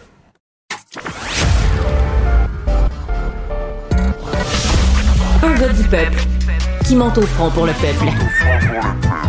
Le Robin des Bois des temps modernes. Du Trisac. Emmanuel Dubourg est député de Bourassa pour le Parti libéral du Canada. Il est avec nous. Monsieur Dubourg, bonjour. Bonjour, M. Dutrisac. Merci d'être là. On a vu en fin de semaine euh, M. Trudeau là, qui a profité de la- du sommet de la francophonie pour annoncer des sanctions économiques contre trois grandes personnalités haïtiennes. On parle de Michel Martelly, l'ancien président, et les anciens premiers ministres Laurent Lamotte et Jean-Henri Séan. À quoi vous vous attendez à, à la suite de ce genre de sanctions-là? Qu'est-ce que ça va donner? Ben, écoutez, je, nous pensons que ça, ça va donner beaucoup de résultats et je peux vous dire que même en Haïti, les gens disent que c'est un séisme politique que le Canada vient de causer avec ces sanctions-là. Tout le monde en parle, tous les gens sont sous les dents parce que euh, il y a de la corruption en Haïti, c'est généralisé et puis c'est systémique. Donc, nous avons commencé par imposer des sanctions et dans la liste, il y a déjà neuf personnes qui sont sanctionnées par le Canada. Hmm. Mais est-ce que ça veut dire, est-ce que c'est c'est important de d'identifier ces gens qui ont qui sont corrompus, qui ont exploité le peuple haïtien, qui ont exploité l'aide humanitaire qu'on leur a envoyée? Est-ce que est-ce qu'il y a des est-ce qu'il y a des suites à ça là, pour ces, ces Michel Martelly, M. Lamont, M. Séan et les autres là, qui ont été sanctionnés? Mais on, on espère qu'il va y avoir des suites pour ces personnes-là parce que ce ne sont pas des gens nécessairement qui ont un tas de biens au Canada. Donc, euh, on espère que d'autres pays, nos partenaires, puissent emboîter le pas et faire la même chose parce que ces gens-là ont beaucoup de biens ailleurs qu'au Canada. Et ensuite, en Haïti, par contre, vous savez, les institutions sont très faibles. Donc, euh, ça va être difficile que la justice haïtienne appelle euh, ces gens-là pour se présenter, étant donné qu'ils ont été sanctionnés, que ce soit des anciens premiers ministres ou bien euh, des sénateurs, tout ça. Donc, mais euh, je peux vous dire que dans la population, les gens accueillent ça avec beaucoup d'intérêt, là, ce que ces gestes-là que nous avons posés. Ouais. Il faut dire, Monsieur Dutrisac, que le gouvernement haïtien, euh, ce qu'ils a- ce qu'ils avaient demandé, c'était plutôt une aide militaire pour venir combattre les gangs en Haïti. Or, nous, c'est pour ça que moi j'ai eu à dire que l'intervention militaire, c'est sûr qu'on ne doit pas l'écarter, mais ça doit être un dernier recours. Parce que toutes les, sortes de crises qu'il y a en Haïti, c'est pas l'intervention militaire qui va régler ça. Si vous prenez d'abord au niveau de, l'insécurité, mais il y a des gens de la classe économique, des gens riches qui contrôlent la douane, qui contrôlent les impôts, euh, qui, euh, comment dirais-je, achètent des politiciens. Il y a un tas de gens corrompus. C'est pas une force armée qui va mettre fin à ça. Quand vous prenez la crise humanitaire, on nous dit 4,7 millions de personnes souffrent d'insécurité alimentaire aiguë. 70% de la population vit, euh, vit sous le seuil de la pauvreté. Les viols des mineurs, là, imaginez-vous que l'ONU nous dit que 30% des femmes entre 15 à 30 ans subissent des, abus sexuels, des violences sexuelles en Haïti. Mais qu'est-ce qu'on fait, M. Dubourg, là, si c'est. Parce que là, vous dites euh, l'intervention militaire, mais je pense que. Est-ce qu'on met le pays sous tutelle? Est-ce qu'on ferme le pays? Est-ce que. euh, est-ce- Qu'est-ce qu'on fait, là? Parce qu'on peut pas laisser aller ou on, arrête, là. On, dit au, peuple haïtien, là, démerdez-vous parce qu'on envoie de l'aide. On a envoyé 50 millions en janvier. On envoie encore plusieurs millions euh, ces, dernières semaines. À un moment donné, il va falloir qu'on voit des résultats. Oui, absolument. Et c'est pour ça que le Canada met la pression pour dire le gouvernement actuel, les oppositions, l'élite politique, mettez-vous ensemble parce que nous, on, on aimerait qu'il y ait une solution haïtienne pour la, cette crise. Ben oui, en Haïti. je comprends. On est en contact avec eux, on a fait des missions d'évaluation, on leur dit qu'on est prêt à les accompagner. Mais pour l'instant, on leur donne le bon coup de main parce que nous commençons à attaquer le haut de la pyramide. Parce que c'est ces gens-là corrompus qui achètent des armes, qui donnent de l'argent aux gangs criminels qui sont en Haïti. Donc, ça, ce sont des gestes importants. Mais qu'est-ce qu'il nous dit, un monsieur- Monsieur Dubois, qu'est-ce qu'il nous dit que présentement, le président n'est pas aussi corrompu qu'est-ce qui nous assure de ça? Parce que jusqu'à maintenant, ça a été le même scénario, gouvernement après gouvernement.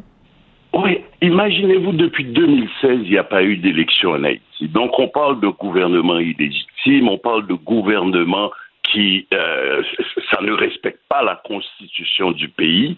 Et c'est pour ça qu'il y a des groupes qui proposent des solutions, mais malheureusement, la plupart de ces solutions-là, c'est que ils veulent tout simplement remplacer le premier ministre, remplacer le président pendant un an ou deux ans. Donc, c'est pas nécessairement des solutions viables. Et c'est pour ça que on les accompagne et je pense qu'on est dans un tournant là pour Haïti. Vraiment? De façon à dire, il faut que ça cesse. Ah ben, absolument, j'y crois, moi. Mais là, je, je voyais, M. Dubourg, là, le Canada envoie 5 millions pour aider, je cite, les autorités haïtiennes à enquêter, à poursuivre et à juger les cas de corruption et de criminalité économique, de blanchiment d'argent et d'infractions connexes. Mais est-ce que vous avez demandé, avec ce 5 millions, une reddition de compte? Où va l'argent? Les rapports d'enquête? À quel département de police ira l'argent? Ah oui, non, nous sommes conscients effectivement qu'il y a une corruption généralisée en Haïti, mais c'est des sommes qu'on donne à des ONG pour accompagner le système judiciaire, pour aider les gens qui vivent avec le choléra présentement. Donc, c'est de cette façon-là qu'on intervient pour aider. On ne donne pas ces sommes-là à des politiciens corrompus. Comme vous le savez, un, une des personnes qu'on a sanctionnées, qui a une maison ici à Laval de 4,5 millions US, qu'il a payé cash. Donc, ce sont ces gens-là qu'il faut viser. Il faut nettoyer cette situation-là en Haïti une fois pour toutes. Mais Et vous ça parlez, jamais été fait. vous parlez, M. Dubourg, de Ronnie Célestin, là, qui habite à Laval, une, million, euh, une maison de 4,4 millions euh, 250 000 dollars. Croyez-vous ben, euh, que ce type, ce Célestin, croyez-vous qu'il il attise, qu'il encourage, même qu'il finance les gangs de rue au Québec? Oh, non, j'irai pas jusqu'à dire ça. Non, mais par contre, c'est quelqu'un qui est très influent en Haïti. Et donc, c'est- en Haïti, là, ses affaires. Donc, étant donné que sa femme, ses enfants étaient ici, bon, écoutez, les gens continuent à profiter des largesses. Mais euh, là, pour l'instant, c'est gelé. Son compte, les comptes de banque sont gelés. Et ils peuvent pas mettre les pieds au Canada. Donc, la GRC a ces dossiers-là en main et on avise toutes les personnes de ne pas faire de transactions avec ces personnes sanctionnées-là parce que ça va être un acte criminel au Canada. Mais donc, les gangs contrôlent Haïti. euh, et comment gérer les gangs sinon avec une intervention militaire, M. Dubourg? Bon, mais c'est pour ça que je dis, si on coupe les vivres aux gangs, mais c'est déjà beaucoup. S'ils n'ont pas d'argent pour continuer à vivre, s'ils n'ont pas d'armes pour continuer à terroriser le peuple, donc là, on vient de donner un grand coup à ces gangs-là. Et c'est pour ça que je vous dis, une intervention militaire n'est pas écartée, mais c'est pas la première solution à adopter. C'est-à-dire qu'on arrive là, ben de on élimine les gangs, mais les corrupteurs, ils sont encore là. Et, et, et, et comment dirais-je, ils sont pas pénalisés. L'impunité n'est pas une solution là, pour ces gens-là. Mais, la- mais la pauvreté demeure, l'organisation de, structurelle de la société n'est pas, est pas accomplie. On, on, on, nous- on avait dit, on, envoie 50 millions, on a envoyé un demi-milliard à la suite des tremblements de terre de 2010. On, a- on avait demandé des routes, des écoles, des, de l'habitation. Il n'y a rien. Tout le monde se demande où est passé cet argent-là. C'est Oui, décourageant. oui. Puis il y a eu des, plus de 4 milliards qui ont été donnés par le Venezuela dans le fonds Petro-Caribé. Tout ça, c'est dilapidé et ces gens-là achètent des villas, achètent des biens à l'extérieur d'Haïti, ils investissent à l'extérieur d'Haïti. Il faut que ça soit réglé, ces histoires-là. Il faut que des gens comme Michel Bartelli, il faut plus que ces gens-là reviennent dans la politique en Haïti. OK, mais pourquoi? Mais je comprends toujours pas, M. Dubois, pourquoi vous refusez qu'il y ait une intervention militaire là, de, des Nations Unies, là, pas de, et pour, pour redresser le pays, pour rendre, euh, pour exiger des redditions de comptes, pour se débarrasser de la corruption. Oui, mais, mais c'est pas avec une intervention militaire qu'on va, qu'on va débattre, se comment? débarrasser de la corruption. Donc c'est pour ça que on a d'autres outils. On est en 2022, on a d'autres outils. On veut accompagner la police nationale d'Haïti et éviter que ces policiers-là se retrouvent dans les gangs par après. Vous savez, on- dans un pays démocratique, comme j'ai dit depuis 2016, il n'y a pas eu d'élection. Ouais. Mais en Haïti, c'est pas comme ici. Il n'y a pas de directeur général d'élection. Il n'y a pas un système en place pour organiser les élections, même si la sécurité est rétablie. Donc, il faut partir de zéro, former un conseil électoral, aller chercher des boîtes d'urnes, faire le recensement. Donc, moi, je dis aux Haïtiens, oui, on est sur la bonne voie, mais c'est pas demain matin qu'on va retrouver Haïti qu'on connaissait dans le temps. Ouais. Vous comprenez Donc, mais il faut commencer, il faut pas lâcher, il faut continuer à mettre la pression sur les corrupteurs, que ce soit des politiciens corrompus et l'élite économique. Imaginez-vous, douane, les gens qui contrôlent les ports, les aéroports, les bateaux arrivent. Qu'est-ce qu'il y a dans la cale de ces bateaux-là? Des armes, des munitions, etc. Et ça peut pas continuer ainsi. Donc il faut se battre pour ce peuple-là. Les écoles sont fermées présentement en Haïti. On dit qu'il y a 30 000 femmes qui sont enceintes, dont 15 000 sur le point d'accoucher, qui ne reçoivent pas de soins. C'est euh, c'est inacceptable. C'est insensé, mais puis en même temps, on envoie des millions après millions après millions et la situation ne s'améliore pas. Ça veut dire que l'argent est intercepté par les criminels et les bandits? Oui, mais depuis, depuis c'est vrai que bon, il y a eu des investissements faits à des ONG et puis au niveau de la police nationale d'Haïti, mais je pense que l'international a compris. Euh, C'est pas question d'envoyer de l'argent, c'est pas ça qui va régler la situation. Donc c'est pour ça qu'on va accompagner avoir des organisations en place à qui on donne l'argent pour accompagner ces groupes-là, que ce soit, je sais pas, Avocats sans frontières, que ce soit les groupes de femmes qui sont en Haïti, qui combattent euh, la violence contre les femmes. C'est accompagner ces gens-là. L'agriculture, parce que le pays importe quasiment tout. Donc, il faut y aller dans ce sens-là. Ah non, ben on veut Et- pas, on veut pas agir en colonisateur non plus, puis débarquer puis dire nous on va régler vos problèmes. Mais en même temps, si on, si les contribuables canadiens envoient de l'argent à Haïti, on veut que l'argent se rende là où c'est censé aller. Exactement. Mais on doit comprendre aussi que les, les Haïtiens, ils sont divisés aussi sur une intervention parce que les interventions antérieures, prenons la dernière, que il y a eu intervention, les gens étaient sur le terrain et une des causes, là, c'est qu'ils ont laissé des gens avec le choléra, plus de 10 000 personnes Ouais. qui sont décédées suite au choléra, parce que ces gens-là sont arrivés et puis euh, avec les matières fécales, etc., tout ça, il n'y a pas question d'hygiène. Donc, il- faut comprendre que toutes les interventions antérieures n'ont rien donné. Ce n'est pas seulement la faute de l'international. Les Haïtiens aussi ont une part de responsabilité dans tout ça. Donc, quand on va les aider, qu'on va les former, ben, on veut que ça soit pérenne. Il ne faut pas qu'il y ait de corruption, il ne faut pas qu'il y ait de passe-droit avec ces gens-là. Donc, et, et c'est ça la situation. Moi, ça va faire, disons, 50 ans bientôt depuis que j'ai quitté le pays. Mais j'aimerais bien pouvoir aller passer des vacances dans ce pays-là, profiter des belles plages qu'il y a en Haïti. Vous, non, la- vous, vous, M. Dubois, la présidence euh, d'Haïti, ça vous tente pas? Ben, vous pourriez. Hey. J'essaie d'aider, là. J'essaie de trouver des idées. là. Je, je viens de vous dire, ça fait 50 ans Ouais, que ouais. je suis ici et les gens du comté de Bourassa, je les aime bien, ils m'aiment bien, donc je continue à travailler Non, pour les citoyens du comté de Bourassa. Très bien. Emmanuel Dubourg euh, du Parti libéral du Canada, merci d'avoir pris le temps de nous parler. Puis euh, vraiment, vraiment, là, on veut, euh, on veut que les choses se règlent pour le peuple haïtien. Absolument. On Merci est là-dessus. Merci. Bonne journée. Au revoir. Écoute, Benoît, je te l'annonce en exclusivité aujourd'hui. Arrêtez les communications à un moment donné, là. À chaque crise internationale. Antoine Robitaille. Il y en a un qui m'a écrit hier, qui m'a dit que j'étais nazi. Antoine a toujours plein de choses à dire et c'est pour ça qu'on l'aime. Philippe Vincent Foisy. Quitte à subir ces effets-là et subir ces conséquences-là pour nous aussi. La rencontre. Offenser, qu'on ose poser une question et remettre en question des décisions. Écoute, de... j'en revenais plus pas. rien dire. On peut plus rien On dire. peut plus rien dire. Surtout dans la, La rencontre Robitaille Foisy.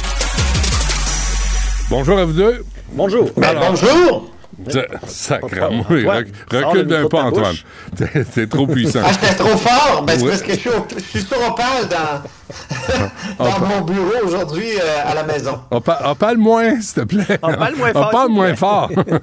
Euh, euh, je sais que Philippe Vincent doit nous quitter dans quelques minutes. Là. Euh, un mot sur la présence de Justin Trudeau qui témoigne, sauf erreur encore, à Oui, la oui, commission oui. Rouleau.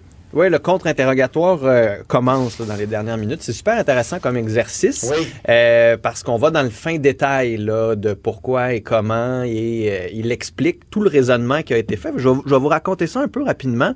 Loi sur les mesures d'urgence, donc c'est dans la tête du gouvernement déjà depuis la COVID parce que on en a beaucoup parlé pendant la pandémie de la COVID. Alors, ils ont dépoussiéré cette loi-là pour l'étudier, mais ne l'ont pas utilisée.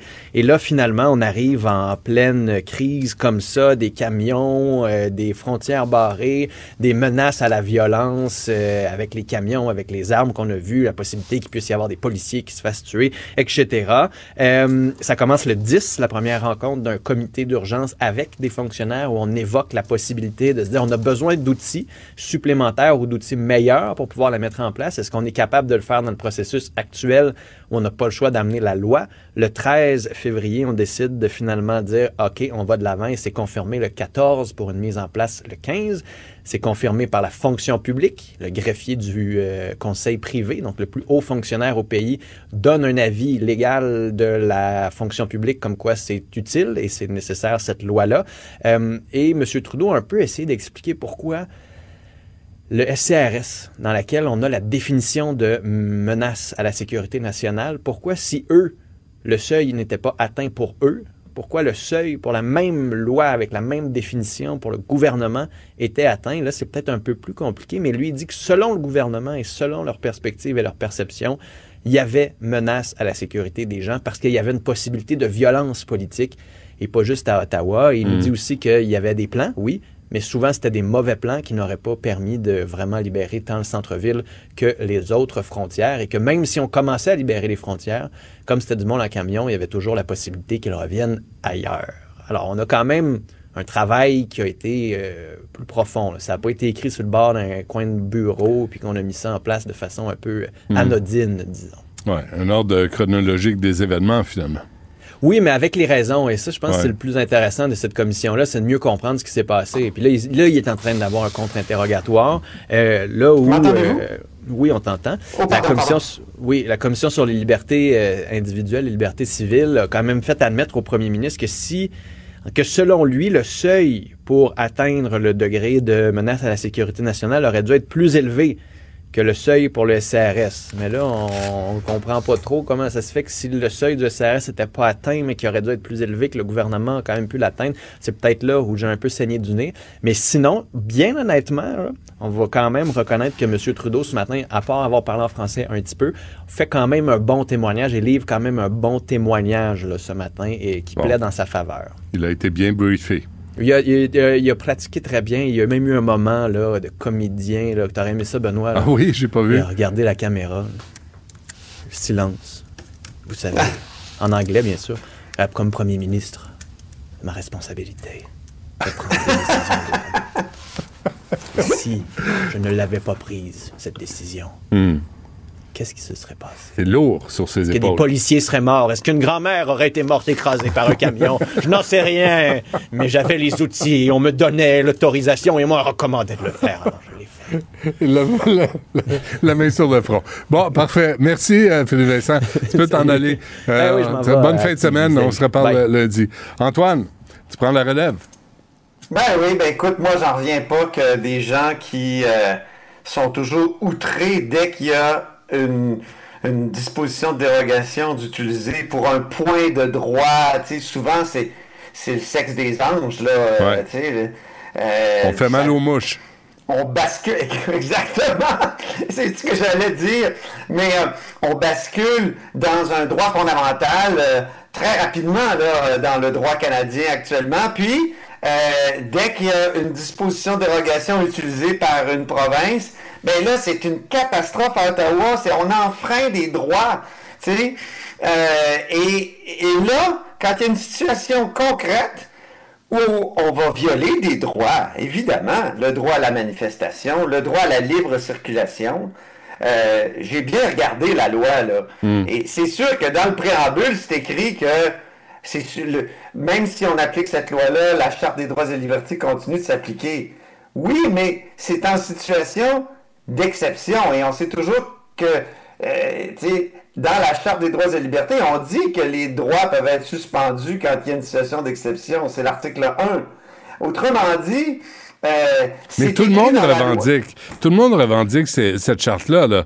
Alors, ça devient conflictuel parce que le droit de manifester, c'est Ben le droit à la circulation, le droit à Mais la parce paix. que les droits, les droits, c'est facile à invoquer comme ça. Hey, j'ai le droit de. te- Oui, mais ça dépend de la définition et de l'interprétation que tu que t'en fais dans une situation concrète. Je vais te donner un exemple. En 1988, la Cour suprême décide que l'affichage unilingue français, là, c'est c'est la, la loi 101, euh, ça, ça contrevient à la liberté d'expression. Mais là, Robert Bourassa, lui, il dit ben, la liberté d'expression. Puis j'ai entendu plein de personnes le dire. C'est plutôt comme au Chili à l'époque, est-ce qu'on pouvait, euh, est-ce qu'on pouvait dire euh, Fuck Pinochet. est un- Pinochet est stupide. Ouais. Ça, c'est la liberté d'expression. C'est pas la liberté, la liberté d'écrire hot dog sur une affiche. Alors, tu sais, la, la- la liberté d'expression a été euh, vraiment absolutisée par la Cour suprême. Puis là, ben, t'as à Québec un gouvernement qui a dit, ben non, là, c'est pas ça la liberté d'expression. Puis on va prendre cinq Oh, on t'a on t'a perdu, euh, Antoine. Opal, Opal a bloqué. T'as-tu reparti ton Opal? Repars Est-ce que je suis de retour? Oui, oui, t'as mis de l'huile dans l'essence dans le moteur, ça marche. Non, parce que quand parle, quand mon téléphone se met sur veille, imagine-toi donc, il me coupe. Bon. Euh, maudite ma- technologie. De marbre. Tout ça pour dire que c'est ça. c'est- le gouvernement Bourassa a dit la, la liberté d'expression, euh, ça, ça, ça, ça touche pas ça, puis je vais contester cette interprétation-là. Or, là, partout au Canada, puis là, encore aujourd'hui, ceux qui sont contre la loi 96, ils disent c'est épouvantable, c'est, euh, euh, on enfreint des droits fondamentaux. Et là, là, je vais te dire quelque chose. Saisir un compte de banque, là, c'est grave. Euh, empêcher les gens de circuler, les arrêter, c'est grave. Mais nos, nos bons libéraux fédéraux, là, et même Lametti, le ministre de la Justice qui était prêt, qui, qui, qui blaguait avec l'armée, puis peut-être même le nombre de tanks qu'on allait envoyer contre les manifestants. Écoute, ça c'est grave. Ça c'est des violations graves de Mm, droits mm, mm. fondamentaux.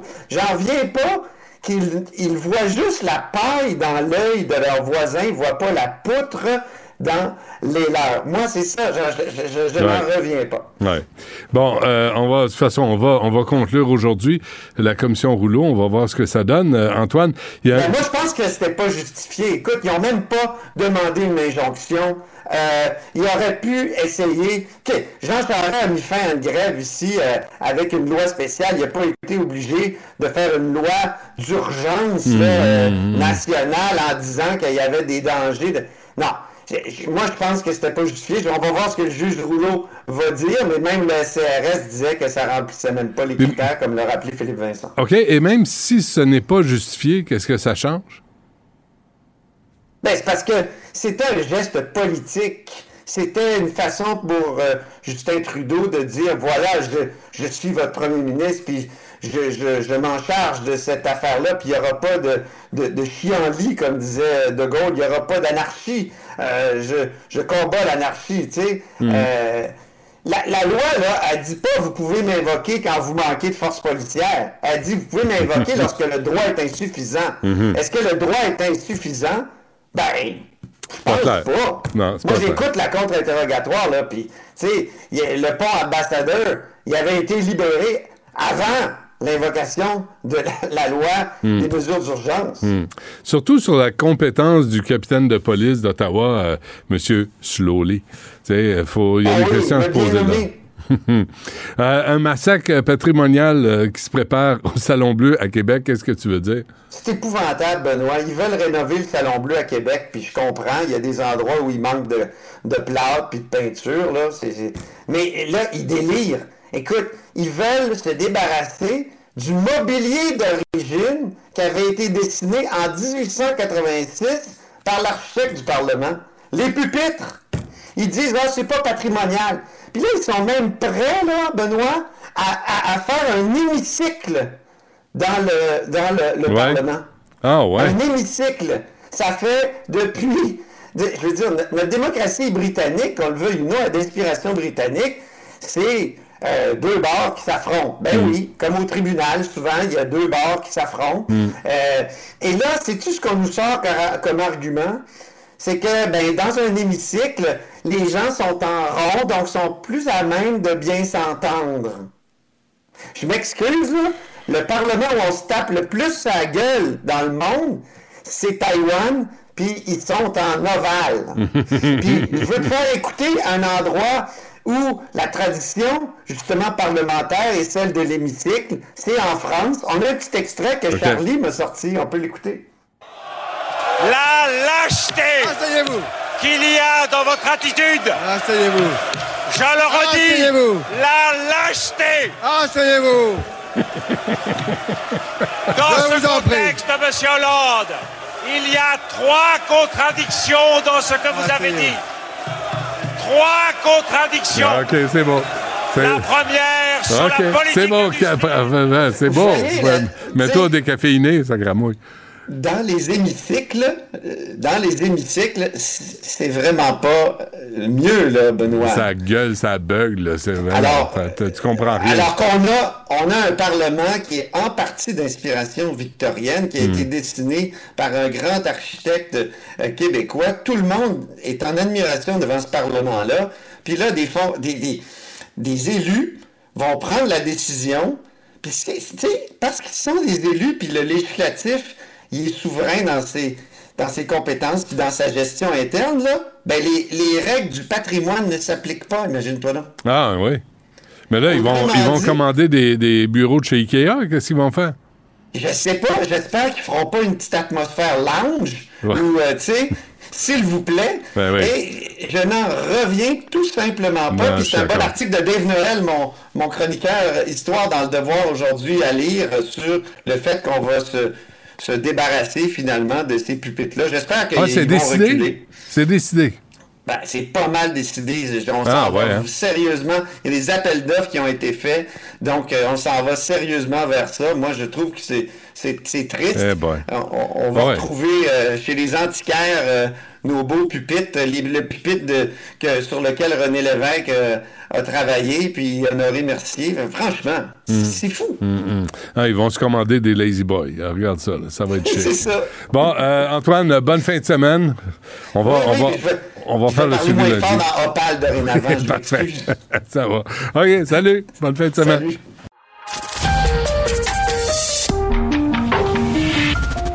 Cabochon. Personne maladroite, imbécile et inutile. Du Trisac. Un pouvoir naturel pour déceler les cabochons. Superbe, sublime, merveilleuse. Sauf que ce gars-là est quand même euh, rationnel et pragmatique. Mais ça pose un très grave problème. Je t'assure qu'il n'y a aucun politologue sérieux qui va te dire Un politologue, pas comme les autres. Loïc passé. C'est pas le temps de faire ça. Loïc, bonjour. Bonjour Benoît. Bon, alors Poutine vient de frapper un mur. Oh oui, je pense que oui. Les maires russes euh, commencent à s'organiser et euh, à se parler entre elles. On sait qu'il y a 100 000 soldats au moins, enfin, qui seraient morts ou disparus. Ce sont les chiffres du gouvernement américain. Euh, les Russes disent qu'il y en a que 6 000, mais on, se doute que c'est vraiment beaucoup plus que ça. Et donc, ça commence à bouger dans le pays. Il y a un mécontentement énorme.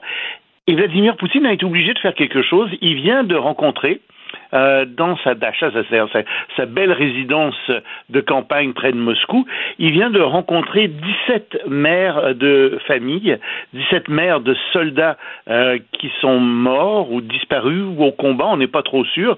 Et euh, on n'a pas vu la réaction des mères, mais il leur a dit, vous savez, je partage votre douleur personnellement et comme représentant du pays.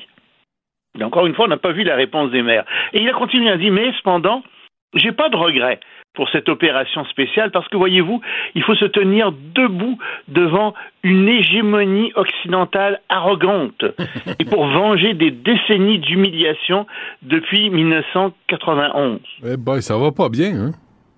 Non, ça va pas bien dans sa tête non plus. Mhm. Euh, tu sais, c'est quand t'es rendu à dire, euh, c'est pas des, pas pour les intérêts de la Russie là qui fait ça, c'est par vengeance et parce qu'il s'est senti humilié. Euh, tu dis non mais attendez là. C'est dangereux, même. ben, c'est dangereux, mais son premier ministre est encore pire que ça, Mende- Manvelev. Euh, il a dit euh, avant-hier, je, je le cite, il faut liquider complètement euh, l'Ukraine dans sa forme actuelle. Et qu'en Ukraine, il y avait, je cite encore, un culte païen de la mort qui célèbre les, ex- les exécutions de prisonniers. Et que c'était un pays qui devait être dénazifié, etc., etc. Ah oui, les encore. Les hurluberlus. Ouais, c'est grave. C'est c'est Oui, grave, c'est pas rassurant. là. Mais les maires, si les maires se, se mettent euh, d'un côté, là, ça peut aller mal pour Poutine. Je pense que ça va aller très mal. Euh, Je pense que euh, les maires vont en effet euh, parler de plus en plus. Il a d'ailleurs dit aussi aux maires attention, hein, surtout ne croyez surtout pas ce qui est écrit sur Internet. Euh, c'est faux. Tout ça c'est faux, c'est faux, c'est faux, c'est faux. Il faut se battre pour la nouvelle Russie.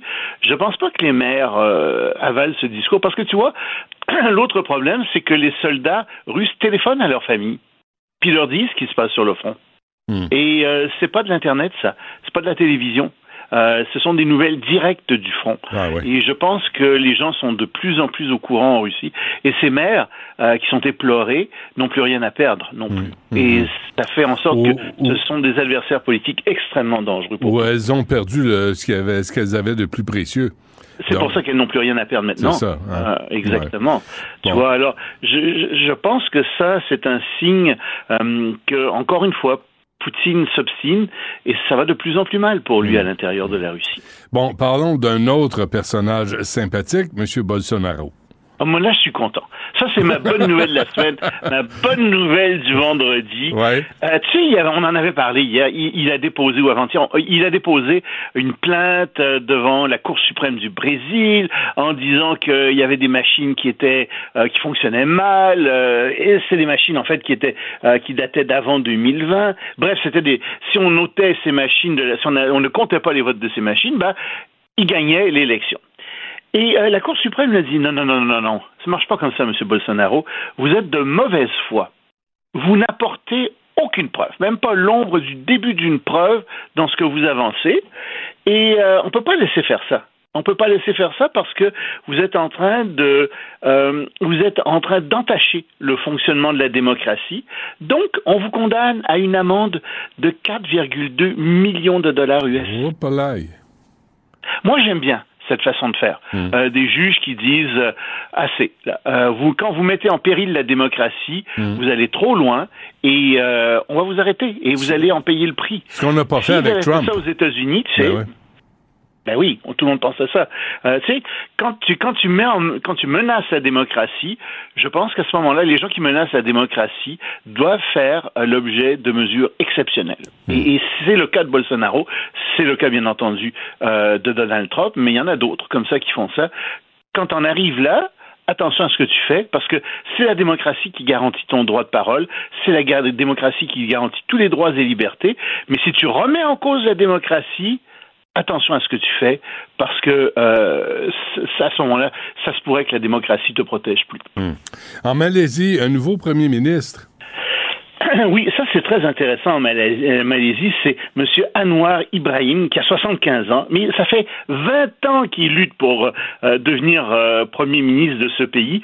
Euh, il a été, il est par la peau des fesses, ça, parce que son pays n'a que 82 sièges, ça en prend 112 pour être majoritaire. Euh, il est pas- chef du parti de l'Alliance de l'Espoir. Et donc, bon, enfin, euh, en s'entendant avec d'autres, puisqu'il est minoritaire, on a décidé qu'il serait Premier ministre. Mais c'est quelqu'un qui est très particulier.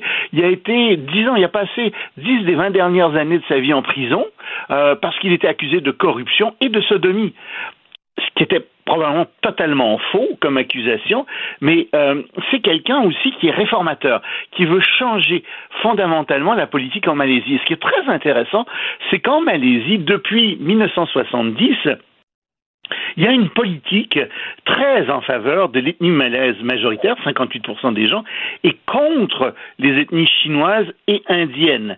C'est-à-dire que, qui forment, elles, les Chinois, ils sont à peu près 23% de la population, et les Indiens à peu près 7%. Parce que ces gens-là avaient toutes les richesses, tous les privilèges, et donc, un peu comme dans notre révolution tranquille, euh, si tu veux, euh, les, les, Malaisiens ont dit, bon, ça suffit, euh, on veut, on est majoritaire chez nous, on veut diriger chez nous, et donc, ils ont mis en place une politique du Malais d'abord, en 1970, c'est le, le parti, le Barisan national qui a fait ça, et euh, donc, ce monsieur Anwar Ibrahim dit écoutez, ça fait longtemps que ça dure, ça fait 50 ans que ça dure. Maintenant, il faudrait peut-être changer de politique. Il faudrait peut-être avoir une politique qui est basée sur le mérite plutôt qu'une politique qui est basée sur l'origine ethnique.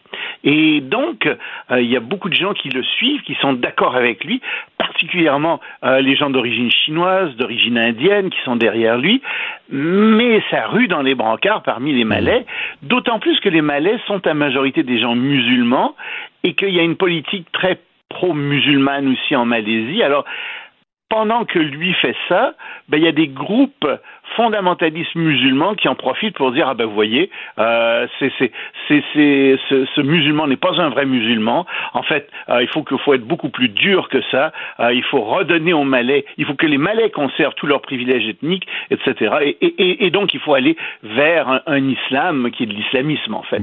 Donc voilà ce qui bouge en ce moment en Malaisie. C'est vraiment intéressant à suivre. Je lui souhaite bonne chance dans sa réforme mais ça va pas être évident Très bien. On se laisse là-dessus. Loïc Tassé, merci. À lundi. Salut. À lundi. Il s'enflamme. Il s'insurge. Il parle avec émotion. Benoît Dutrisac, aussi divertissant qu'édifiant. La rencontre du rocher du Trisac. Dans ce cas-ci, est-ce que c'est criminel? Pantoute. Une dualité qui rassemble les idées. Mais non, tu peux pas dire ça. Hein? On rembobine cette affaire-là. Non, non, non, non. Prends soin de toi, là. Oui, Hein? tu me protèges. Je le sais. Compte toi-même. La rencontre du rocher du Trisac. Écoute, Benoît, quand Ouais. je parle. La nudité masculine à l'écran. Merci. euh, Sophie Durocher est avec nous. Est-ce que tu veux nous parler du, de Xavier Dolan ou tu veux nous parler de- du 23 décembre? Non, mais c'est juste parce que toi et moi, on se parle avant d'aller en onde. Ouais. Puis là, toi, tu fais exprès pour me, me décontenancer, pour s'assurer que je parle en onde de ce dont je n'étais pas censé parler en onde. Écoute, moi, ça me dérange pas. J'ai regardé le premier épisode de, la, la série sur Club Illico signée Xavier Dolan. Oui. La nuit où Laurier Gaudreau s'est réveillé. Et euh, je, je juste un commentaire. C'est qu'à un moment donné, il y a une scène sexuelle Oui. et on voit euh, papa sur maman. Oui.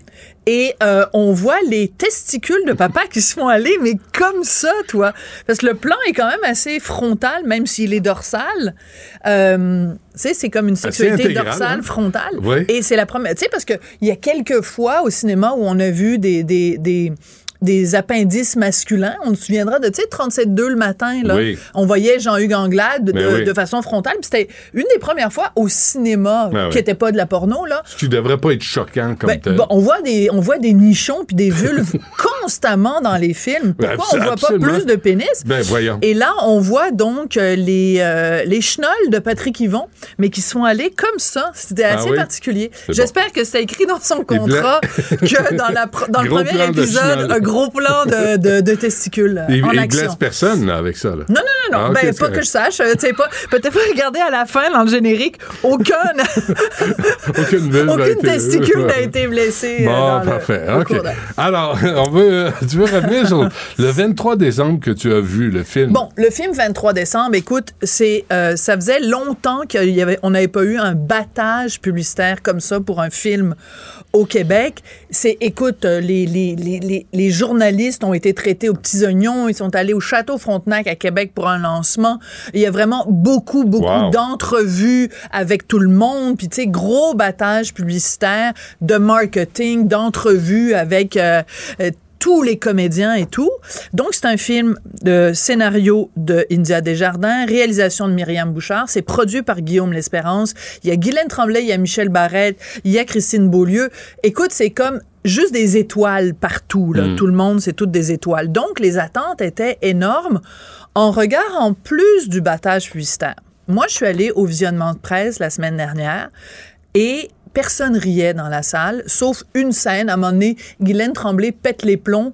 euh, et c'est assez drôle parce qu'à un moment donné, tout le monde a été cœuré de devoir préparer des petites affaires sans gluten parce que t'as quelqu'un qui est allergique au gluten. Donc, t'as une, une, une scène qui est drôle.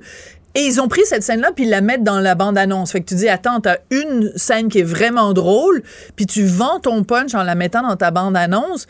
Fait que quand les gens arrivent, ben, ils restent sur leur fin, parce que le Mm. reste du film n'est pas très drôle. Parce qu'on s'attend à ça, là. On s'attend à, à ce que À ce, ce soit une comédie Mm. désopilante et que cette blague-là ne soit qu'une blague parmi d'autres. Mm. Or, c'est la seule farce.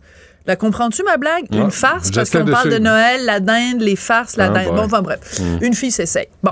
le problème fondamental, puis je suis pas là pour taper sur India Desjardins ou sur taper sur ce film-là, mais je pense que ce film-là est le symptôme de quelque chose de plus large. Le quelque chose de plus large, c'est la faiblesse des scénarios ou des scénarii des films québécois. Benoît, je suis découragée. Parce que dans mon boulot, régulièrement, je vais à des visionnements de presse. Je parle Mm. pas de tous les films que je vais voir. Parce que si je faisais ça, je veux dire, euh, l'industrie m'en voudrait à mort. Puis je pense qu'il y aurait une photo avec des fléchettes sur ma face dans les, dans les maisons de production. Mais le nombre de films québécois que je vois, il y en a des extraordinaires. Les Oiseaux Yves, j'ai adoré. Confession de Luc Picard, extrêmement intelligent. Le scénario très complexe très complexe, mais la structure dramatique, la façon dont tu racontes ton histoire, le scénario est brillantissime. C'est bien raconté. Il y a un arc dramatique qui se tient. Mais pour un film comme Confession, je peux te nommer dix films où les scénarios sont, sont bancaux. Et on n'aide pas notre cinématographie quand on donne le feu vert à des films dont les scénarios sont faibles. Il aurait fallu que quelqu'un se tienne debout puis dise India, c'est une bonne idée de départ. La veille de Noël, il arrive quelque chose, je dirais pas quoi, et une famille est obligée de refaire ses plans de Noël. L'idée de base est bonne, Mhm. mais retourne travailler, India. Il y a deux problèmes là, avec Ouais. les scénaristes. Vas-y. C'est que, un, c'est une question de culture aussi. Là. La scénarisation, là, c'est du storytelling, c'est de Ben, tu comprendre sais. comment Tu sais, tu construis une Oui. histoire. L'autre affaire, faut voir d'abord qui écrit. Souvent, des réalisateurs ou réalisatrices se croient scénaristes. Première erreur. Deuxièmement, souvent les réalisateurs ou réalisatrices sont sur 12 projets en même temps. Alors là, t'envoies le scénario, puis ils lisent ça à moitié, ils lisent ça à peu près, ou ils donnent des impressions, puis mais ils sont sur 12 idées en même temps. Là. Fait que le- de se concentrer sur une histoire racontée, de s'assurer que le scénario est bien construit, que les dialogues sont euh, pertinents, puis qu'ils sont vrais. Percutant. Ouais. Ouais. Puis percutant, puis que ça soit pas banal, que ça soit pas juste des, des poignées de porte qu'on tourne, puis voici, on s'en vient là, puis viens, on va bouger de décor pour pouvoir avoir le, le dialogue, ce qu'on voit constamment. Il y a comme un... Moi, j'ai été à la Sodec à un moment donné pour Oui. lire des scénarios, là. D'accord. Et puis, à un moment donné, tu dis, c'est parce que raconter une histoire, là, euh, raconter ce que métier. vous voulez, Oui. mais il faut connaître les règles. Oui. Pour un début, un milieu, une fin, il y a un pivot, il y a des... Tu sais, c'est... Faut, que tu- faut que tu connaisses la scénarisation. Tu, tu, si t'es auteur, là, écrire un roman, c'est pas écrire un scénario. Voilà. C'est Ben, pas pareil. Merci de le dire parce que dans ce cas-là, je pense que tout le monde a été aveuglé par India Desjardins, qu'on trouve charmante et qui a écrit plein de romans qui ont connu plein de succès, mais Ça le- prend une adaptation, Voilà. là. Ouais. L'un, ne- n'explique pas l'autre. Et là, ben, je, je pense Myriam Bouchard qui a réalisé, Guillaume L'Espérance qui a produit, les institutions qui ont financé le film. À chacune de ces étapes-là, quelqu'un aurait dû lui dire resserre ton histoire. Je te donne juste un exemple. Il y a une histoire, c'est un film choral, hein? un film choral. euh, c'est, je l'explique pour euh, parce que je veux pas. Mhm. Bon, Ouais, ouais. euh, c'est que tu as plein de personnages dont les de- destins s'entrecroisent. Mhm. Donc, tu as quelqu'un qui travaille dans un hôtel, quelqu'un qui, par affaire, doit aller à l'hôtel. Le destin de ces deux personnes-là se croise là, la veille de Noël. Donc, l'idée est intéressante. Sauf que, dans 23 décembre, tu as quand même une histoire principale qui est le couple Guylaine Tremblay-Michel Barrette, se greffe à ça sa famille, et tu as des histoires connexes comme la directrice du, de l'hôtel du château Frontenac. Mais son histoire à elle n'a aucun intérêt. Mm. Et pourtant, l'histoire de la directrice du château Frontenac, tu la suis tout le long du film. juste sous le prétexte qu'il faut à un moment donné que son destin à elle croise le destin de des autres personnages du film, mais c'est inintéressant. Donc, pourquoi personne n'a dit à India, écoute, ton idée est bonne, l'affaire là de la directrice, retravaille-la Mais pour que tous les éléments soient forts. Il y a tellement de monde qui passe dans Je un scénario sais. au Québec. Là. La. Sodec, téléfilm, tout le monde se mêle de la scénarisation. Et c'est des gens que tu connais pas plus souvent qu'autrement qui t'arrivent avec des commentaires. Moi, c'est pour ça que j'ai arrêté d'écrire. Parce qu'à un moment donné, j'étais, écoute, j'avais un, un projet avec quelqu'un de très connu. Là. Puis maintenant, on est, j'ai écrit une deuxième version. Puis là, tout à coup, tu te rends compte que l'équipe, le producteur, puis l'a pas lu. Puis là, j'apprends le jour même que j'ai une rencontre avec la Sodec puis Téléfilm pour le financement. Puis puis là, là t'entends des commentaires, puis tu te dis, mais ont-tu lu la même hostie d'affaires?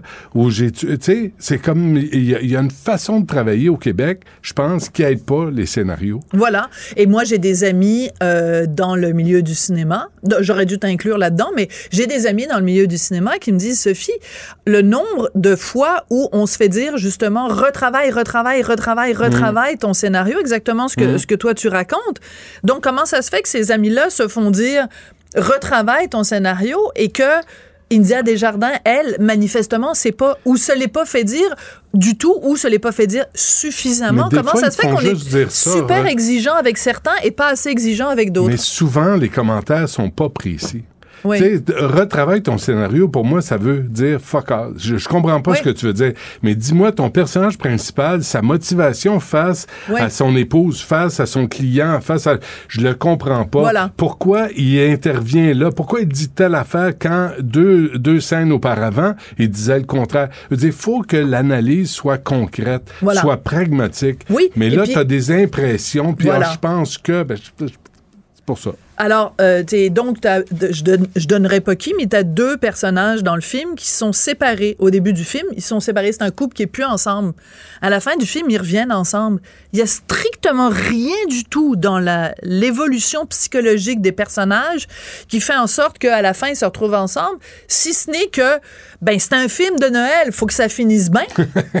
faut que tout le C'est monde dommage, s'embrasse hein? sous le gui à la fin. Et là, je t'ai pas parlé en plus de toute la rectitude politique parce qu'évidemment, t'as le vilain rétrograde qui refuse de se faire, euh, fait qui est réticent à se faire soigner par une femme parce qu'elle a un voile, parce qu'évidemment, c'est comme ça qu'on est au Québec. Évidemment, euh, le- le- le- le- les, les immigrants, c'est des super bonnes personnes parce que même s'ils portent le voile, ils fêtent Noël comme nous autres. Ben oui. Ils ont, ça finit avec une petite dinde à la fin. Bon. Non, c'est ça. C'est euh, mais puis, puis ce que je te, je te le disais ce matin, puis je, je sais que tu voulais aimer ça. Tu partais pour Oui, aimer oui, ça. oui, Puis on veut, on veut aimer nos œuvres, on veut aimer nos artistes aussi. Mais Oui, puis on se fait dire euh, le gala du cinéma, c'est plate qu'il n'y ait plus de gala du cinéma. Ben oui, mais c'est pour faire des films euh, comme ça, moyens. Ouais. Ben, je veux dire, on est censé célébrer l'excellence au cinéma. Que Christine Beaulieu est bonne. Elle est toujours Elle- bonne. Elle n'est pas juste bonne. Ah non. Mais, euh, oui, Elle est parfait. belle. Bon, euh, bonne Elle fin est de semaine. vraiment belle. Je sais. à Elle est deux heures- vraiment très Ah, belle. j'ai remarqué. C'est peut-être une des plus belles actrices québécoises. T'as peut-être raison. ça Merci, Sophie. On t'écoute à 2h30. Du Trisac. Il déconstruit la nouvelle pour que vous puissiez la construire à votre manière.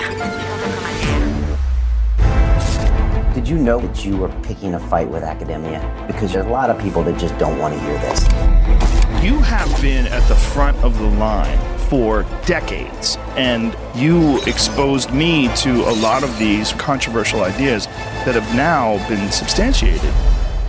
Well, I'm Graham Hancock. I don't claim to be an archaeologist or a scientist. Sibelle Olivier est avec nous. Sibelle, Ouais, bonjour. salut. Bonjour. Euh, c'est c'est intéressant. J'ai commencé cette série. Je sais pas quoi en penser. Ben, écoute, ça le dit, hein? Controverse. Donc, moi, c'est pour ça que je me suis intéressée à ça. Graham Hancock, je l'ai. euh, je veux pas dire découvert, j'avais déjà entendu son nom, mais j'ai écouté son podcast avec Joe Rogan récemment. Hmm. Là, je me suis dit, ah, ça a l'air intéressant, cette série-là. Je vais aller l'écouter sur Netflix. Et c'est vraiment passionnant. Par contre, c'est ça, est-ce qu'on tombe dans la théories Qui est Graham complot. Hancock? Donc lui, c'est un journaliste, 30 ans Ouais. d'expérience. euh, qu'on- plusieurs le qualifient de pseudo-archéologue. Lui, c'est qui le Mm. défend complètement. Il dit c'est pas vrai, je suis juste un gars qui s'intéresse à l'archéologie et surtout aux questions qui sont laissées sans réponse. Euh, il a écrit plein de livres, euh, plein de best-sellers, dont euh, Fingerprints of the Gods en 95. Ça, il y a plusieurs personnes qui l'ont lu. C'est un gars qui est aimé, c'est un gars qui est écouté, des millions de vues sur YouTube. Et vraiment, lui, il se dit qu'est-ce qu'on sait pas de l'archéologie, qu'est-ce qu'on ne sait pas de notre histoire. C'est un petit monsieur, hein? Oui, euh, qui a l'air de rien. Petites là. Un euh, Journaliste, puis ouais. il dit Moi, je suis pas archéologue, je suis journaliste, puis je vais fouiller, je pose des questions. C'est ça. Parce que dans le fond, lui, c'est l'idée du un peu du, euh, du statu quo des archéologues Ouais. qui disent voici la vérité, puis venez pas vous nous Mm, ostiner mm, avec mm. nos propos. Et lui, vraiment, ce qu'il dit, c'est avant la période glaciaire. Il y aurait eu une, des civilisations avancées qui existaient et qui, dû à la période glaciaire et ensuite au réchauffement de la Terre rapide, il y a énormément des côtes à travers la planète qui ont été euh, complètement euh, qui ont été complètement effacées. Donc lui il se dit un peu comme Atlantide, euh, où sont ces civilisations? Il devait avoir des gens, il devait se passer certaines choses. Donc, moi, ce que j'en pense, c'est certain, moi, j'arrive avec aucune connaissance en archéologie complètement. Donc, moi, quand je regarde ça, je me dis, je suis prête à me laisser instruire par ce gars-là qui s'en va à la rencontre de toutes sortes de monde. Mais C'était écœurant. Il s'en va euh, en Indonésie, à Gunung Padang. Ça, c'est le premier, si tu Mhm. l'as commencé. Mhm. Écoute, on voit des, des paliers immenses, comme des escaliers de géants, on dirait Mhm. un peu, avec plein de blocs rectangulaires qui traînent partout. Et lui dit, ça, là, c'est la façon que c'est construit, la- les blocs qu'on voit, c'est certain que c'est des hommes qui ont apporté ça là. Euh, ça, tout le monde s'entend là-dessus, mais c'est la- le- le- les dates qu'il met là-dessus qui dit, ça, ça date de 12 000 ans. Ça peut pas dater de plus récemment que ça. Donc, c'est là qui nous amène euh, tranquillement. Euh, écoute, qu'est-ce qu'on peut dire d'autre là-dessus? Il y a aussi à, à, au Mexique, Cholula, qui est d'autres pyramides. C'est c'est quatre, cinq pyramides empilées les unes sur les autres, qui sera en fait le site archéologique le, plus gros qu'on a de la planète. Donc, bref, la question là, qui, qui, qui nous amène vraiment, c'est y avait-il ou non des civilisations? Lui en est convaincu. Euh, Antérieur aux cueilleurs, chasseurs Oui, qu'on a connus, euh, qui remontent à quoi, 4000 ans, 4000 ans, là, tu sais, des- euh, il y, a, y a plein de questions, puis moi, j'ai la même réaction Ouais. que toi, tu sais, tu regardes ça, puis tu dis, est-ce qu'il est fou? Est-ce qu'il provoque juste pour vendre des tickets? Est-ce qu'il il nous oblige à remettre en question ce qui est- les Ouais. acquis? Mais il provoque clairement. Puis c'est ça qui c'est ça qu'il veut, mais moi c'est ça que je trouve intéressant aussi parce que c'est c'est plate de juste s'asseoir devant des choses, se dire d'accord, je suis d'accord, oui, Mm, je mm, crois. mm. On- il nous amène à se dire oui, mais il y a des questions pas répondues comme les fameuses pyramides d'Égypte. Il y en a des questions qu'on comprend pas trop, la précision de l'apex de la pyramide par rapport au nord, tous les calculs précis, c'est pas une question de ah, c'est tu des extraterrestres qui sont venus construire ça, c'est une question de comment les gens qui ont construit ça avaient ces connaissances pour le faire avec une aussi grande précision. Et c'est là que, que ça l'amène partout dans le monde.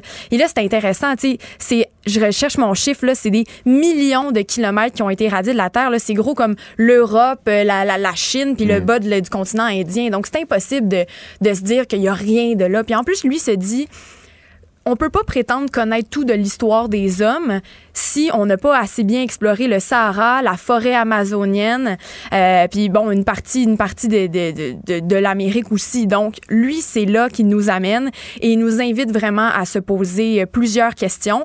Euh, moi je ne pense pas qu'il faut considérer ça comme dangereux, mais plutôt comme une une invitation à s'ouvrir l'esprit sur des statu quo qu'on nous enseigne. Mais il faut faire attention, tu sais, à une époque de désinformation, Voilà. de complot, de théories euh, fumeuses, il faut juste faire attention. Le gars, il se présente comme tel, il arrive, il disait, moi, je vais juste poser des questions, mais tu sais, c'est, c'est juste là, là, où moi, je me méfie tout le temps, là, de ces, de ces gens qui ont compris des choses que la majorité des autres ont jamais compris. Ben c'est ça qui c'est c'est pour ça aussi je pense qu'il faut faire attention puis juste comment c'est filmé là.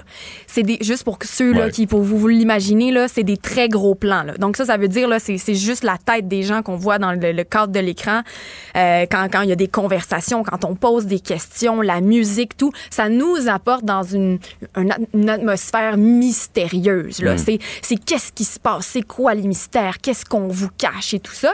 Mais j'ai écouté plusieurs entrevues après avec lui, c'est certain que là c'est un, un contexte de, de bon de, de, de réalisation.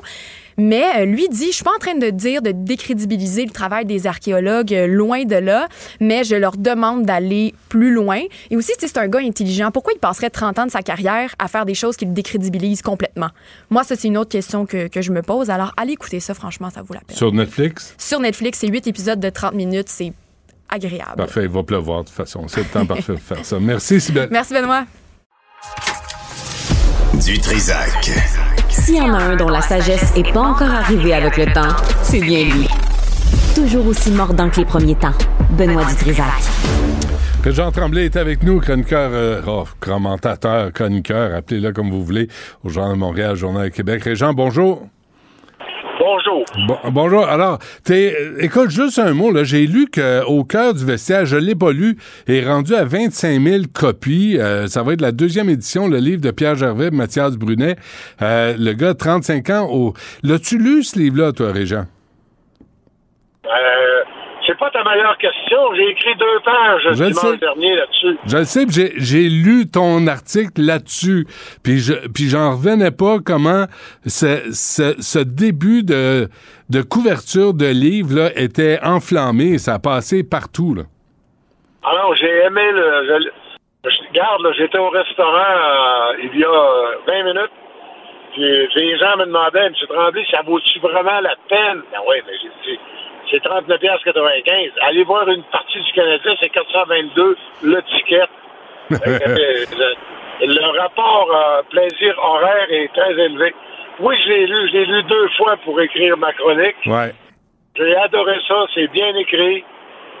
Il n'y a, pas de scandale là-dedans. là. Les vraies, vraies, vraies histoires, les histoires d'amour, les histoires de cash, sont pas. euh, Pierre Gervais ne les a pas dévoilées, il C'est en ça. a pas parlé.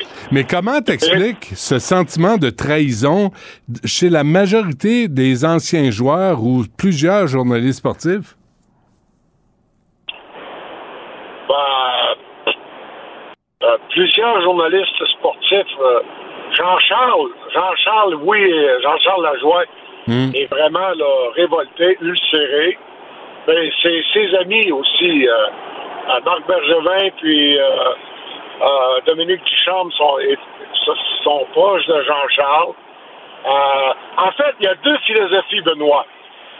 C'est euh, la philosophie euh, What happened in Vegas stays in Vegas. Mhm. Puis il y a l'autre philosophie qui est plus la mienne. Quand tu attires 22 000 personnes, puis que tu as 600 000 personnes qui t'écoutent à la télé le samedi soir pendant la saison régulière, euh, c'est ce qui se passe dans le vestiaire, ce qui se passe sur la patinoire, ce qui se passe dans les bureaux de négociation de contrat, c'est public. Ça s'appelle lancer compte. Non, lancer compte, c'est toutes les histoires qui n'étaient pas disables. Mais en même temps, ce qui se passe dans le vestiaire doit rester dans le vestiaire. Là. Euh, what happens in Vegas stays in Vegas. Ça nous a amené, Régent, la culture du silence, comme à Hockey Canada, de cette espèce de sentiment d'impunité. Oui, et tu as parfaitement raison. Et d'ailleurs, euh, Benoît, j'ai hâte que tu lises euh, le livre. Ouais, ouais, je vais m'y mettre. Euh, dans une période, mettons dans n'importe quoi avant 2000, 2002. Autrement dit, ce qu'il y a dans le livre, là, tu lisais ça chaque matin en me lisant dans la presse, Hmm. en lisant Bertrand Raymond, en lisant Penneau. Je veux dire, tu savais tout ça. C'était ce qui se passait dans le vestiaire, dans les avions, dans les vols, dans les bars d'hôtel. Tu savais, je te l'écrivais, Bertrand Raymond l'écrivait, tu lisais ça en prenant ton café, tu avais un fond noir. Depuis que Bob Gainé, Pierre Gauthier et surtout X13 en personne, Marc Bergevin, sont arrivés, c'est euh, l'omerta totale, c'est des secrets d'État, Ouais. des mensonges, des cachotteries.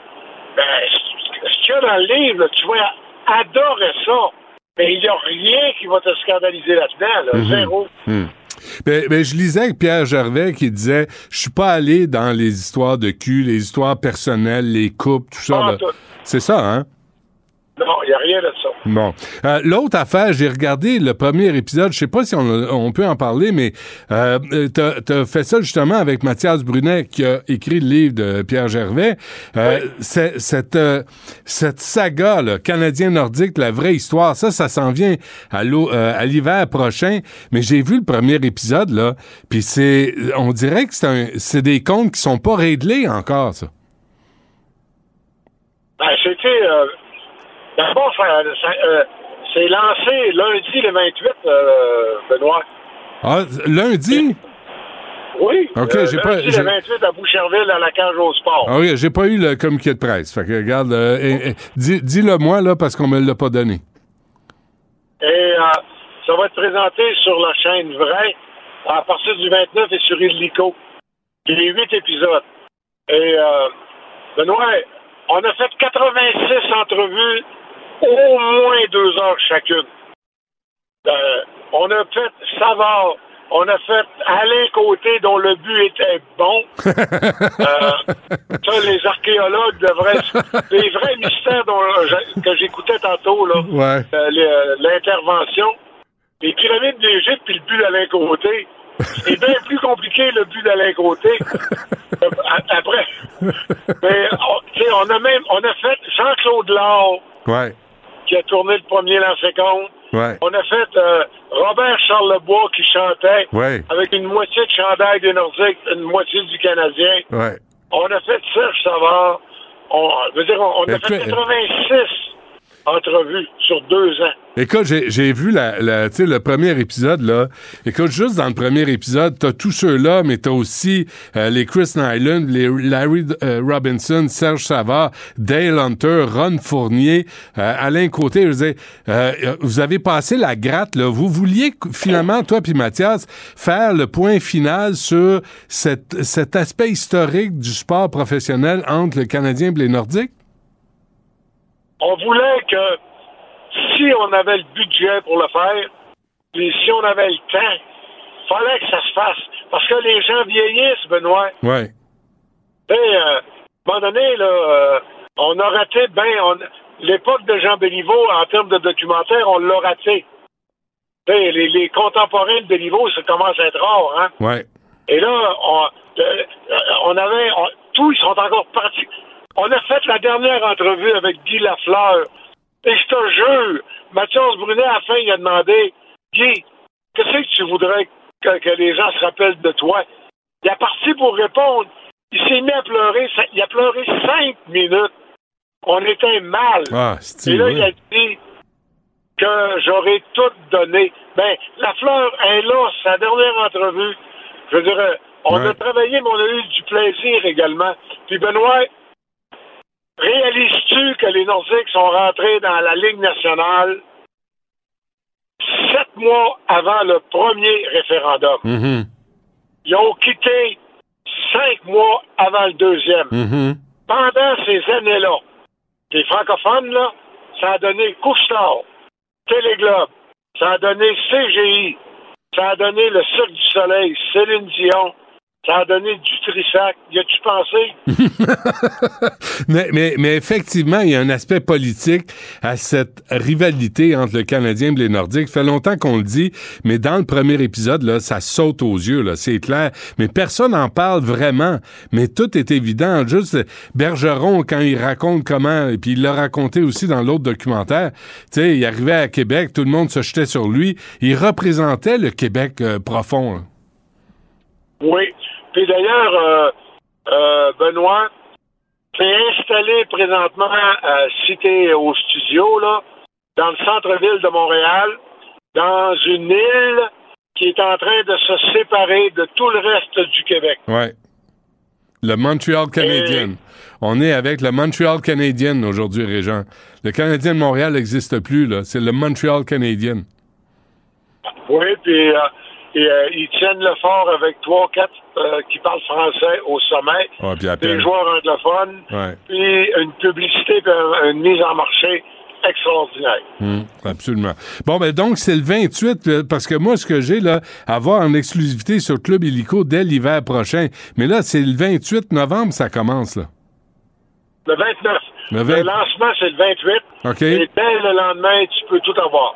Bon, ben, parfait. Écoute, ça va être à voir. Je vais aller voir Hey, le- on, a, le- on a interviewé ton favori, Jean Charest. Ah oui, chanceux. Est-ce qu'il a, est-ce qu'il a été généreux? Oui, il était très bon. Ouais. Mais tout le monde, tu vois, là, tu, ça, c'est le fun de le- ce genre de documentaire-là, Régent, là, parce que les, les gens qui participent au documentaire, ils ont le goût d'être là. Ils ont le goût de raconter leur perception de cette histoire-là. Et ça, ça, ça paraît dans le document, là. C'est le fun à regarder. Ah, merci. Bon, ben, écoute, c'est, ça commence euh, le 29 euh, novembre. On va en reparler la semaine prochaine. Régent Tremblay, c'est toujours un plaisir. Merci. À la prochaine. Merci, bye. Du Trisac. Peu importe la manière qu'il choisit de s'exprimer, ses opinions sont toujours aussi saisissantes. Sans retenue, sans tabou, Anaïs Gertin-Lacroix. Anaïs, bonjour. Bonjour, Benoît. Alors, Tender. Tender. Swipe à gauche, swipe à droite. Donc, aujourd'hui, c'est la journée internationale pour l'élimination de la violence à l'égard des femmes en France. Donc là, je te parle de Tinder France, mais j'espère vraiment que euh, cette initiative-là va euh, ben, faire des petits, justement, puis peut-être même s'en venir en Amérique. Donc, pour la prochaine année, ça commence aujourd'hui. Benoît Tinder, bon, cette application de rencontre, il va y avoir ce qu'on appelle des swipe cards, OK? Ce qui signifie que là, tu swipes, comme on dit, puis là, après deux, trois filles ou deux, trois garçons qu'on te propose, il y a soudainement une, euh, une carte qui va apparaître rappelant euh, justement à quel point, bon, la violence aux femmes, la violence à l'égard des hommes également est inacceptable et en donnant aussi de- des- références euh, aux gens, soit un numéro de téléphone, euh, si quelqu'un est victime de violence, c'est possible, euh, il y a justement la, ligne d'écoute et d'orientation en France, donc ça c'est ouvert 24 heures sur 24, 7 jours sur 7. faut faire exemple le 3919. Donc là, ça va apparaître, pouf, si tu subis de la violence, tu peux composer ce numéro-là. Il y a également des numéros qu'on peut faire avec un par messagerie texte, soit le 114. Bref, donc après plusieurs photos comme ça, il y aura toujours quelques lignes directrices pour t'orienter si jamais tu as besoin d'aide ou appeler, à qui parler, qu'est-ce que tu peux faire si tu es témoin. Et c'est pas la première fois, Benoît, que Tinder s'associe comme ça avec le gouvernement français. Il l'avait fait l'an passé, puis ça avait réellement fonctionné pour aider les jeunes à se trouver un job d'été. Imagine-toi un emploi d'été. Donc Ouais. là, tu- mais non, mais c'est parce qu'écoute, là, si tu veux courtiser quelqu'un quand tu as un emploi, c'est ça, ça aide, hein. Donc, euh, tu te promènes, puis là, après trois, quatre photos de quelqu'un, mais là, soudainement, on peut, il y avait des offres d'emploi, puis les gens se sont vraiment, euh, je dirais que ça a fonctionné. Tu sais, le- je- les gens étaient, avaient envie de plus travailler. Donc, je- mais je trouve que c'est une bonne initiative que Tinder fasse ça. Pas juste dans les sex shops, là. Il n'y a pas des jobs juste dans les sex shops? Ben non, Ah, ben non, tu correct. peux travailler à la petite crèmerie du coin, là, puis swiper à droite en finissant de travailler. Mais c'est quand même T'as des liens partout, toi, hein, dans ta tête. Bon, euh, c'est beau. Non, mais c'est une façon de bien s'adresser à la, ben, la jeunesse. Parce Certain. que, sur Tinder, Mhm. euh, c'est souvent plus un 20, 30, 35 ans. Donc, c'est une façon de s'adresser à eux. Puis moi, ben, je trouve que c'est une bonne... Il n'y a rien de mauvais dans cette initiative-là. Absolument. Une journaliste qui accuse Donald Trump de viol, ça s'est passé, ça serait passé dans les années 90. Oui, exactement. C'est euh, E. Jane Carroll, qui est une journaliste qui travaille notamment pour le magazine Elle. Et euh, elle, en 2019, euh, Benoît avait euh, poursuivi Donald Trump au civil, parlant justement, elle avait raconté à l'époque que c'était dans les années 90, euh, dans un magasin sur la 5e avenue, Donald Trump serait entré dans la salle d'essayage, l'aurait placardé euh, au mur et l'aurait violé. Puis là, à l'époque, ça n'avait pas fonctionné parce que, bon, avec la loi, on disait que ça faisait plus de 20 ans, donc c'était non possible. Mais là, il y a une nouvelle loi qui vient d'entrer en vigueur aux États-Unis, Benoît, qui a commencé hier et pendant un an, les victimes d'agressions sexuelles peuvent réactiver d'anciennes plaintes. Donc là, celle-ci a décidé vraiment de porter plainte à l'égard de Donald Trump. Lui, en 2019, avec toute la délicatesse du monde, il avait dit qu'il ne l'avait jamais rencontré, puis que même s'il l'avait rencontré, ce n'était pas son Ah, genre ouais. de femme. Hey, Mhm. Juste ça, je te dis ça, ça j'ai un petit goût de vomi dans la bouche. Donc euh, voilà, une, une autre, ben il y en a eu comme quelques-unes, mais là, cette femme-là qui semble vraiment, écoute, elle a le même âge que Donald Trump, puis tu sais vraiment les détails quand tu lis là, c'est parce qu'on s'entend que quand on porte plainte, souvent, on, on demande là, à la virgule près qu'est-ce qui se passait, qu'est-ce que tu faisais, puis là, ben celle-ci avait vraiment tout noté. Donc euh, c'est une autre plainte à l'égard de Donald Trump. Bon, et euh, le snowballing. Le, le snowballing, juste parce que là, c'est vendredi, il y a peut-être des enfants qui vont faire des euh, boules de neige ce week-end. Alors, quand vous allez voir vos enfants jouer, ben, vous allez sans doute penser à autre chose maintenant. Le snowballing, qui est la boule de neige en français. Benoît, il y a de mm. nombreuses pratiques sexuelles. Donc, si si je te dis ça, est-ce que tu as une idée, je m'en vais où ou pas pantoute? Aucune idée. Bon, alors c'est euh, ça consiste à passer le sperme dans la bouche de l'autre, généralement quand tu embrasses ton partenaire. Donc le partenaire éjacule dans la bouche de la femme, de l'homme, peu importe, et ensuite il y a échange de fluide. On, ben, l'image, je pense que tu la vois, là, on promène le sperme d'une bouche à l'autre. Alors on appelle ça le snowballing ou la boule de neige. Donc il y a pas grand chose de plus à dire sur ce sujet-là. Mais quand j'ai vu ça passer, puis là, moi, j'habite, j'habite devant une école, j'arrête pas de voir des enfants faire des boules de neige. Ça fait une semaine, ça me trotte dans la tête. Donc, j'avais pas le choix de t'en parler. Alors maintenant, tu sais, vous savez ce que c'est cette euh, pratique sexuelle avec du sperme. Est-ce que ça implique le bonhomme de neige? Est-ce que, est-ce que monsieur doit se déguiser en bonhomme de neige avec une carotte? Écoute, non, mais la carotte peut être utilisée comme jouet sexuel. Hein. Ça, tu le sais, tout comme le, le- le- les concombres, les cornichons et tout ça. Oui. Euh, mais ça, ce sera... Pas mariné, par exemple, ça a l'air que ça brûle. non, c'est ça. Ouais. Rappelle-toi, le pH, la flore vaginale. Oui, c'est important. le snowballing. Hey le boy. snowballing ou la technique boule de neige. Ouais, c'est ça, on se lance la boule ou on se lance le sperme. Mais ça, C'est ça. ça, ça vient de tuer euh, l'atmosphère de neige, je trouve.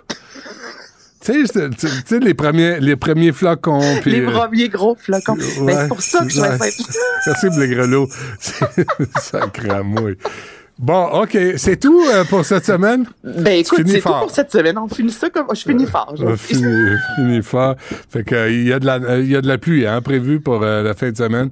Ouais, mais moi, euh, je m'en vais à Québec, il y a de la neige. Donc, écoute, euh, vous savez quoi faire maintenant avec. euh, Chérie, on va-tu faire un petit bonhomme de neige? Bon. Vous savez ce que ça veut dire. Snowballing in Québec. Oh yeah.